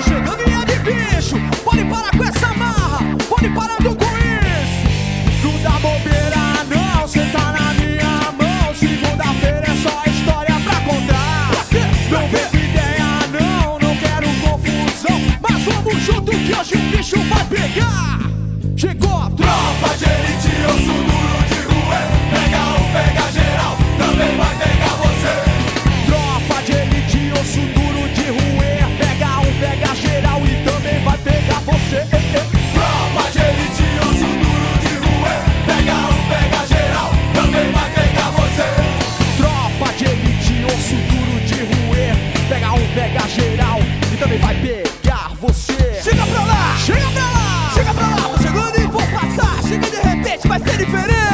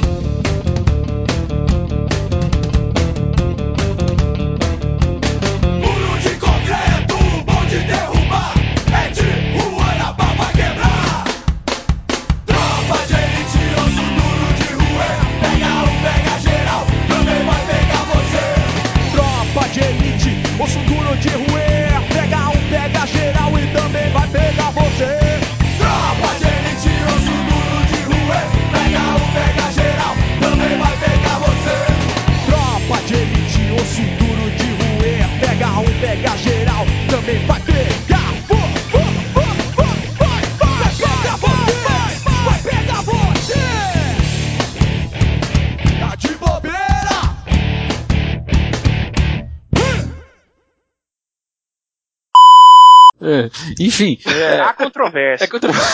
tá, É, não, nesse universo, universo, universo de, de- de- depois de Crise nas Distintas Terras, vai. E no- eu não sei como é que tá no 952 pra falar isso, ele matou alguém. Porra, mas depois de Crise nas Infinitas Terras. do Crise nas Infinitas Terras, ele arruma, cara, um off-topic, é, ó. Crise- depois de Crise nas Infinitas Terras, em Odisseia Cósmica, ele abriu um rombo num parademônio no Darkseid usando arma. E, Ontem, e Ah, na crise de final, na crise final, ele, Crise atirou, final- ele atirou no Darkseid, vai. Darkseid, dá um tiro ontem no eu tava lendo, né, sobre o off- complementar o off- o off-topic, eu tava lendo um que publicou agora há pouco, de uma fase que era o Mike Barr que escrevia e o Alan Davis que desenhava. Ele tava lá enfrentando uma gangue, aí o cara foi atirar uma metralhadora assim, ele catou o cara e usou de escudo humano, velho. Eu olhei assim e falei, caraca, velho. Caraca, velho. Tá bom, vai. Tem, tem a. Tem a. Também é outro off-tópico, meu Deus do céu. O, o Batman, quando ele, quando ele encontra o. Logo depois que morre o segundo, o segundo Robin, ele deixa o Coringa morrer, vai, digamos assim, mas ele não morre, digamos assim. Ele não faz força pra salvar o Coringa, vai. É, ué, o Batman e o Ra's al Ghul no Batman Begins, cara. Não, Batman eu- Begins, não, isso aí não vale. Nesse Eu sentido, vou, tá eu vou voltar pro tópico agora. Tá bom, vamos voltar. É, Em off de novo, isso aí pode ser. Podia ser o slogan do, do, do Trapper de Elite lá, né?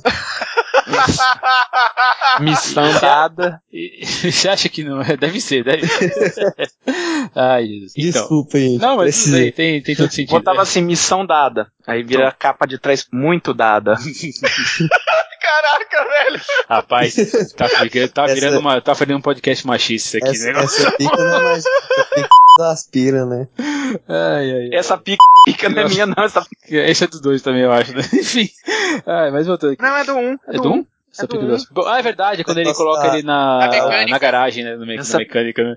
Não, Exatamente. falando na mecânica, sabia que eu conhecia o Togun, né, nesse curso. Ah, é? Não, não sabia não. Essa, cara, o Togun fazia o curso lá, cara, gente boa. E justo na época que o filme estreia, cara. Então, tipo, o cara virou uma subcelebridade, né, cara? Todo mundo queria falar com o cara, ou então, e aí, essa pica do aspira, ele não aguentava mais, a gente enchendo o saco, era dele, do caralho a quatro, cara. Ele, mas ele, é- cara, é ele é muito gente boa, sabe? Um- uma flor de pessoa, cara. Cara, muito legal o Togun. É, a voz a sua voz mudou assim por, por fui eu que só, só ouvi ou você foi de propósito aconteceu alguma coisa? Eu ouvi aqui também. Também. Ah, Deu uma descida na sua voz, começou a falar assim. Nossa, não, então foi. Peraí, quer que eu fale de novo? Não, não, foi ainda só- tá. Foi só interessante, pode ser a, a sua gripe aí, sei lá que você disse que tava. Peraí, peraí, deixa eu arrumar aqui. Talvez seja o cabo que eu tô mexendo. Melhorou? Não, cara, agora você você, tá parece- com voz de parece- gripado, você tá... Exatamente. Parece a voz tá gri- gripada, mas tudo bem. Não problema. Sabe o você assim, tá, você- sabe o que, que você tá parecendo? Tá- você tá parecendo o Stallone putaço. Eu ia falar isso agora. Fala assim, Sabe ó, você Stallone é um no Cobra. e eu vou Isso. te matar. É, é certo. Segredo dos seus olhos. Segredo dos seus olhos. Mas aí tudo Darim, né? tudo com o Ricardo. Não, o Campanella, né, cara? O Não, mas eu Campanella. sei, é que, é que o Ricardo Tem, o- tem outros atores na Argentina, além do Darim? É, É. ah, é, né, cara? Tem mais, né? é. Então, não sei se vocês sabem disso, né? Mas é porque lá tem, tem uma lei mesmo que diz que o, o filme só pode ser considerado como filme argentino se tiver o Darim. Ah, tô... O Darim é o Wagner Moura argentino, cara. É. Imagina, imagina um filme com o Wagner Moura e o Ricardo Darim, cara. Eu espero. Ele é o Wagner Moura e o Celton Mello juntos. Vamos chegar, É. vamos fazer essa, essa, essa ideia chegar a algum produtor aí. Cara, É, não, é. não colapso. cara, é, né? Então, Você, você cria uma fenda no espaço-tempo, cara.